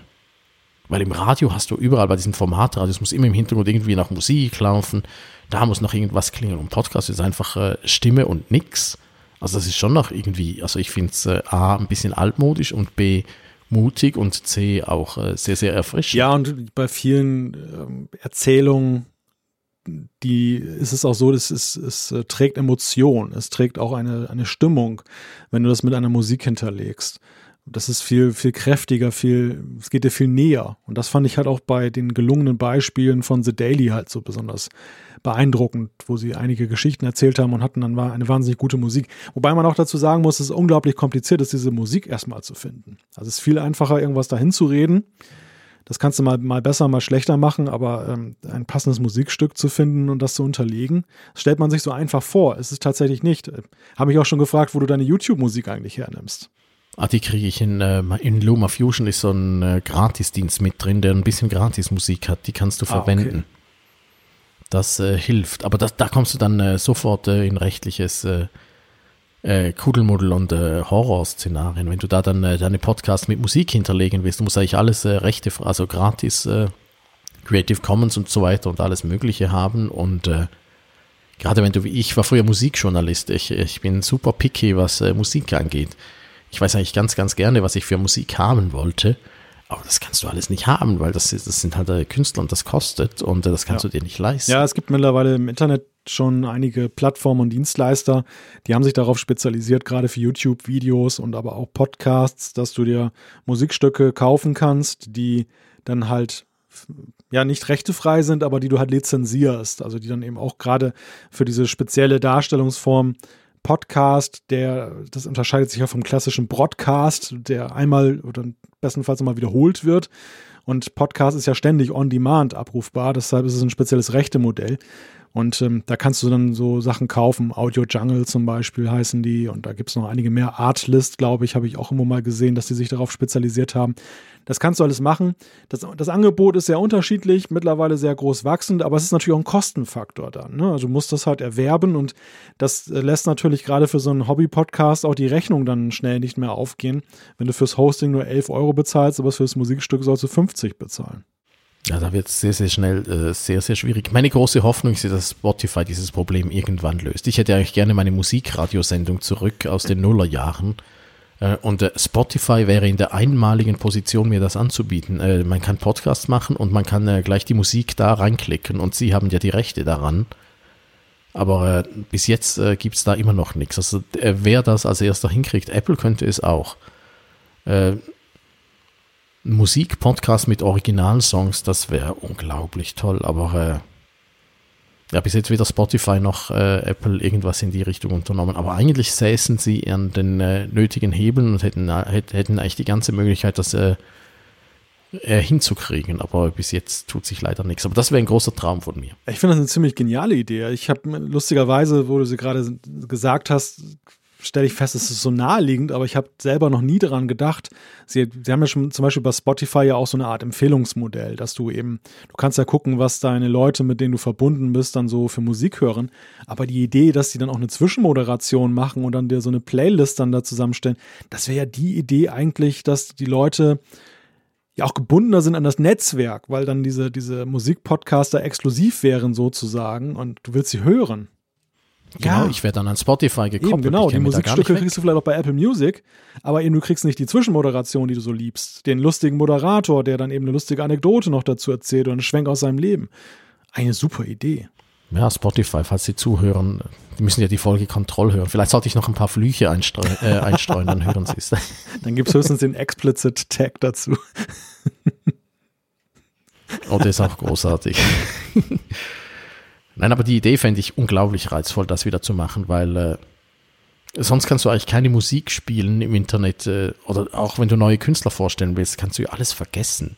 Und Spotify äh, hat ja all die Rechte, also von daher so schwierig wäre es ja wohl nicht, aber vermutlich ist in den Verträgen, die die Plattenfirmen mit ihnen ausgehandelt haben, halt genau das äh, ausgeschlossen. Das ist äh, für andere, äh, für fertige oder für, für, für Mischmasch-Produkte mit Stimme und so verwendet werden darf. Ja, das mag sein explizit nur für Streaming oder so. Ja. Das würde dann wieder das, das macht es dann wieder kompliziert oder du hättest nur sehr ausgewählte Musikstücke und das äh, reicht dann keinem, um da eine vernünftige Sendung zu machen. Dann ist es auch witzlos. Aber ich glaube, es hat auch was damit zu tun, dass Podcasts so in der allgemeinen Anschauung, das haben wir ja wie gesagt auch an den Reaktionen ja damals gesehen, sehr stark noch auf Talkradio eben aus sind. Also für viele halten das nicht für vorstellbar und wollen das schlichtweg auch nicht. Ja, ist natürlich eine ganz, ganz kleine, ganz, ganz kleine Gruppe, die überhaupt äh, Radio, äh, Musikradios gehört hat. Äh, die meisten haben entweder Doodle-Radio gehört, was einfach nur Musik, wo Musik einfach nur blöder Füller war. Und die anderen, die kommen halt, gerade im amerikanischen Raum, die kommen halt auch von diesem Talk-Radio, was ja, wo, wo eh nur gesprochen wird und Musik auch keine Rolle spielt die paar wenigen äh, Fans von äh, Radiosendern wie äh, FM4, was ich früher gern gehört habe, oder BBC Six, äh, die, die machen vermutlich für Spotify und Apple keinen Bratenfeist, wie wir da in der Schweiz sagen. Ja, ja, vermutlich. Was müssen wir eigentlich noch erwähnen rund um Podcasts? Äh, ich schaue gerade unsere Liste durch. Wir sind übrigens, wie lange wie lang sind wir schon dran? Längen haben wir noch nicht besprochen. Jemand sagt mir, äh, ich habe mehrere Zuschriften gekriegt, äh, kann man deinen Podcast auch gekürzt haben, vielleicht so zehn Minuten. Das, das höre ich in der Tat auch immer wieder von manchen, die, die sagen, ich würde euer Format gerne hören, aber könnt ihr nicht so eine Art Kurzfassung so zusätzlich noch bringen, so eine Art Best-of-Zusammenschnitt. Das gibt es ja auch mal bei Keynotes, wenn du zum Beispiel, wenn Apple zum Beispiel eine Keynote macht über zwei Stunden, dann gibt es ja immer meistens im Netz auch ganz schnell so eine ähm, Apple in, in zwölf Minuten Zusammenfassung. Apple macht das inzwischen sogar selbst. Ja, tatsächlich. Ja, ja, sie haben das, äh, haben erkannt, dass das unglaublich beliebt ist und, und machen das jetzt lieber sicherheitshalber selbst, nicht, dass jemand, der ihre blöden Momente da in, in so ein schlau, Video reinschneidet. Ja. ja, das ist sehr schlau. Ja, das Längenthema polarisiert ja wie kein anderes. Es gibt ja diese, diese, war das eine Studie oder was, die irgendwie besagte, dass das optimale Format irgendwie 15 Minuten sind oder so. Länger könnte man die Leute nicht quälen mit Podcasts. Und das gab einen Aufschrei. Das erinnert mich an die blöde Debatte äh, an äh, Douglas äh, Hitchhiker's Guide to the Galaxy mit der ultimativen Frage, wo dann am Schluss 42 Ja, das wäre noch passend gewesen, 42 Minuten. 42 Minuten, ja, mehr darf es nicht sein. Leute ertragen diese, nicht mehr. Diese Erhebung die scheiterte schon daran, dass sie augenscheinlich alle Genres durcheinander geworfen hat und die Spezifika nicht gesehen hat. Natürlich will kein Mensch eine tägliche Nachrichtensendung über zwölf Minuten hören. Das ist das Optimalformat. Aber wenn ich das dann eben in meiner Erhebung mische mit, mit Talk-Formaten, die einmal im Monat erscheinen oder die halt ein Thema haben, wo die Leute halt tendenziell gerne mehr hören, vielleicht auch hören müssen, weil ansonsten das alles gar keinen Sinn ergibt, dann äh, ist das halt, ist das halt Quatsch, dann gehört das in die Tonne und, und ich glaube halt wirklich, man muss betrachten, was macht man, wie oft erscheint man und das sollte halt immer auch ein wenig Empathie eine Rolle spielen, dass du merkst, wie reagieren deine Hörer darauf, aber auch dein eigenes Bauchgefühl, dass du dich einfach mal fragst, würdest du das selber noch konsumieren in diesem Volumen? Würden wir das selber noch konsumieren? Ich sehe gerade, wir, wir sausen Richtung zwei Stunden drauf. Wahrscheinlich kriegen wir einen Hörerkommentar aus Ostermundingen dann, dass der, dass das viel zu lang ist, aber. Aber ist auch so ein komplexes Thema. Nein, also ich, ich finde einfach bei der, bei der Längendebatte, wir haben das auch in der Zeitung mit Buchstaben, wie, wie lang darf ein Artikel sein? ich finde einfach, das soll, das soll der Leser, der Hörer selber entscheiden. Der kann ja aufhören, wenn es ihm verleidet ist. Ja. Also die, die Leser, Hörer, Hörerinnen, Leserinnen, Zuschauerinnen, Zuschauer, die sind ja nicht blöd. Den muss man nicht vorkauen, äh, wie lange etwas sein soll. Die können das ja. Und das Schöne am Internet ist ja, du kannst Pause machen, du kannst später wieder weiterhören. Also ich finde, da muss man nicht irgendwie so sklavisch irgendwelche. Äh, ich habe den blöden Spruch ja schon am Anfang der Sendung gebracht. Äh, bist du noch so fleißig ja. gesendet, wird 1,30. Das, das, das, das, hat mich schon früher immer geärgert, als wir Radio, als wir da unser Radio gegründet haben, hatten wir auch so Radioexperten, die uns beigebracht mhm. haben, wie das gehen sollte.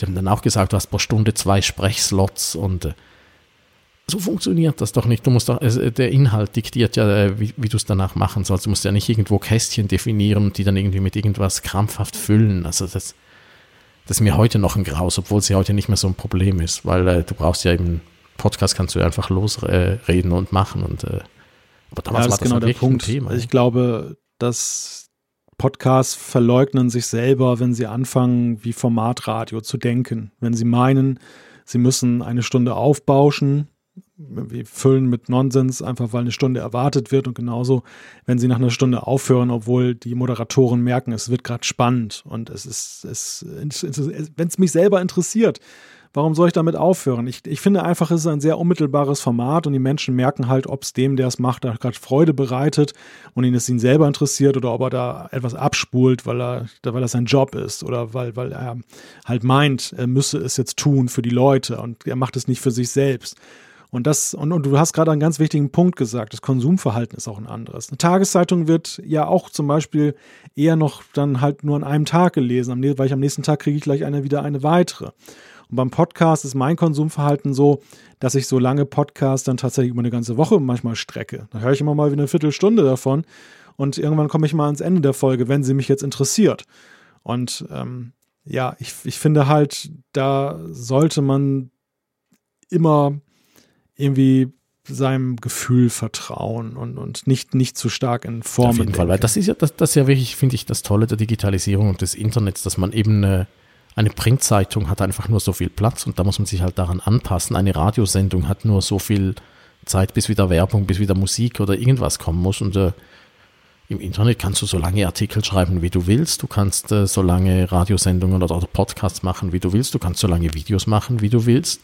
Und äh, am Schluss des Tages äh, entscheidest du selbst, ob du das nochmal machen willst. Und äh, die Hörerinnen, Hörer und äh, Zuschauerinnen, Zuschauer und so weiter und so fort entscheiden, ob sie das schauen wollen oder nicht. Und wenn sie es halt schauen, dann äh, ist, freut sich das sicher. Und wenn sie es halt nicht schauen, dann siehst du auch vielleicht, ja, hätten wir vielleicht doch äh, Podcasts besser nur in einer Stunde erklären sollen. Ja, also ich, ich habe so, vielleicht ist das auch so ein, eine Entwicklung über die Jahre, wenn du viel Podcasts machst, aber ich habe halt für mich festgestellt, dass ich während der Sendung eigentlich schon merke, wie ähm, gut oder wie schlecht ein Podcast wird, den du da gerade machst. Ich habe Podcasts erlebt, da hattest du Gäste und du hast gedacht, oh, bitte hört auf zu reden und so weiter. Und wenn du, wenn du, die, wenn du die hinterher gehört hast, dann, dann hast du eben äh, auch gemerkt, ja, es, es, es blieb unter seinen Möglichkeiten. Und genauso ähm, habe ich dann eben, und das ist Gottlob der, der, der häufigere Fall und auch jetzt heute wieder so, dass ich dann irgendwann mal so zwischendurch auf die Uhr gucke und denke, um Gottes Willen, es ist ja schon so und so spät und wir sind ja so und so weit.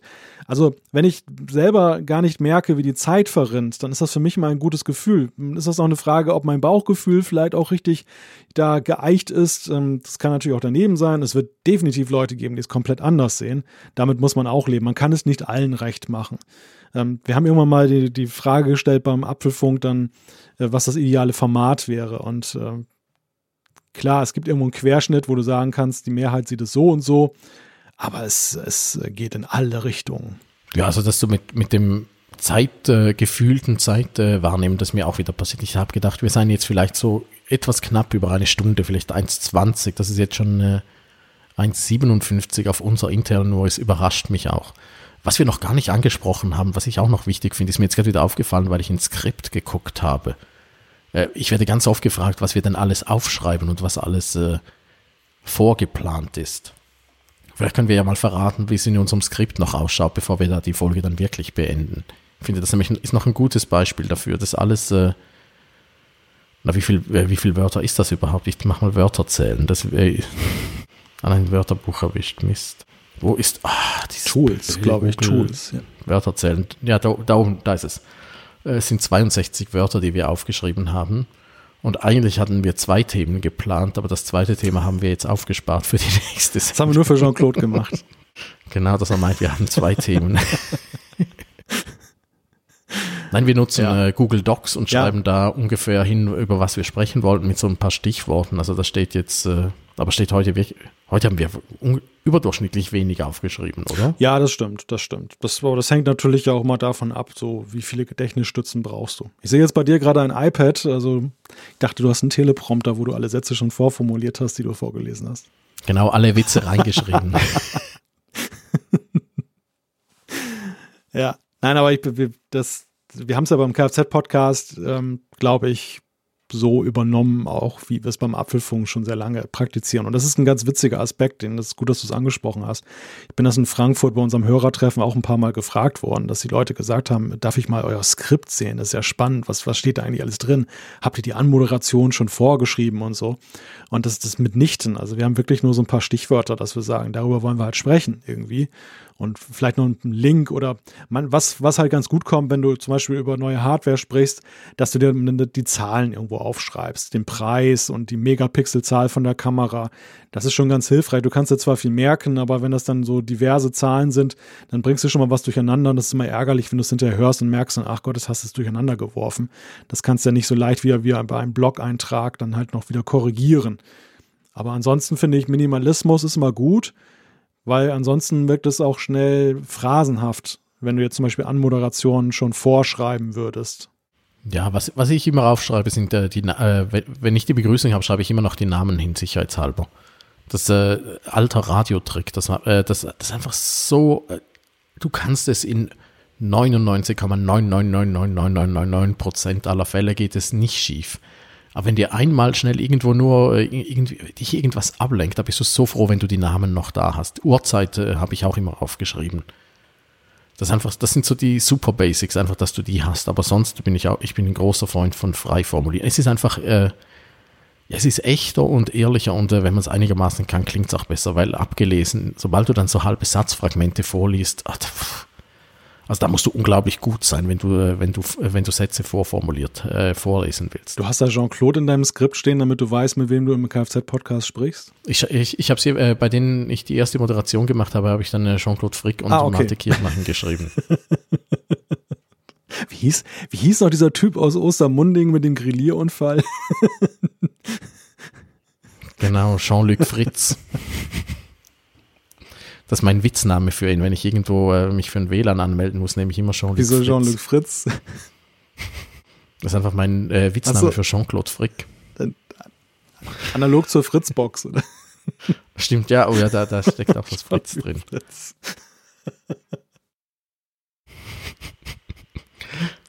Dann und was auch noch wichtig ist, nebst dem Skript, ist halt, wie man sich äh, verständigt während der Sendung, weil man, man, spricht ja miteinander, man kann das natürlich öffentlich machen. Und ich, ich, hätte auch sagen können, Malte, wollen wir das zweite Thema für die nächste Sendung aufsparen und jetzt noch ein bisschen weiter über Podcasts reden.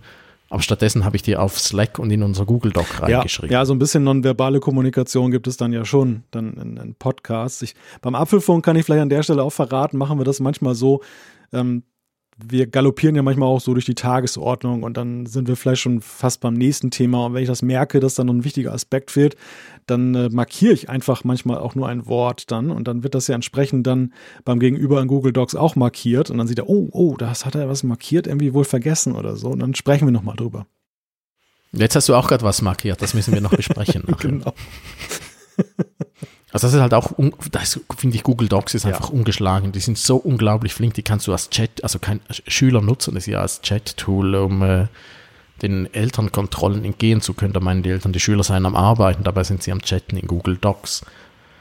Also dafür ist es und eben auch äh, bei uns ist dafür ist es Google Docs ist ein tolles Tool. Das muss man, das muss man sagen. Alleine schon die Tatsache, dass man auch, ähm, das hängt mal von der Person ab, wie die das Dokument benutzt. Aber ähm, bei vielen habe ich ja auch schon festgestellt, wenn ich gucke, wo der Cursor des anderen steht, das kannst du darin ja sehen in Echtzeit. Dann weißt du schon so auch, wie jemand so unterwegs ist. Also bei Jean-Claude weiß ich zum Beispiel, wenn der mit seinem Cursor schon beim nächsten Thema ist, dann wird er gleich das Thema abmoderieren. Dann muss ich schnell fertig werden, weil er wird mir wenig Gelegenheit lassen, jetzt noch was dazu zu sagen.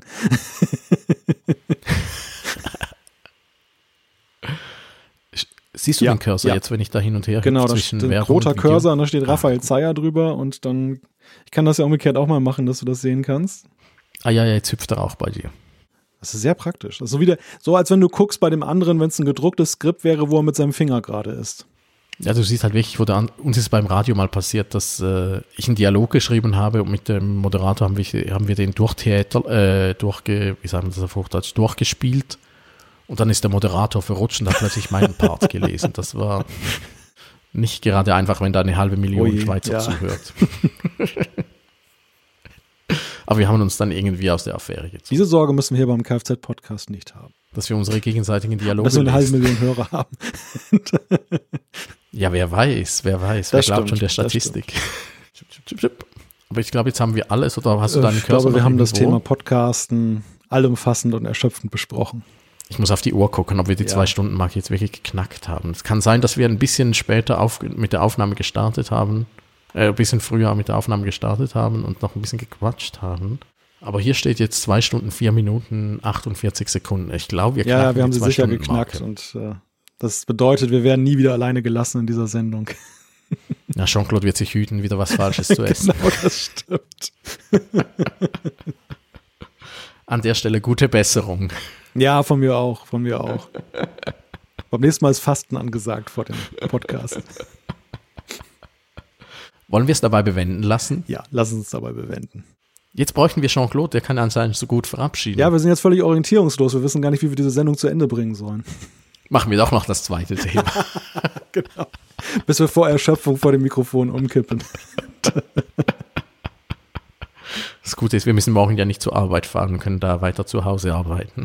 Wir sitzen, wir sitzen an unserem Arbeitsplatz. Wir haben nur das Mikrofon laufen. Genau, wir erwachen dann wieder am Das ist Arbeitsplatz. nicht schön. Ja, traumhaft. Also traumhaft ist das Stichwort. Ich gehe jetzt. Ich wünsche einen schönen Abend, guten Tag, guten Morgen, was auch immer ihr für Zeit habt. Wieder Güchs aus St. Gallen. Genau. Beim nächsten Mal wieder mit dem lieben Jean-Claude. Das war Kfz Podcast 13. Bis dann. Tschüss von der Nordsee.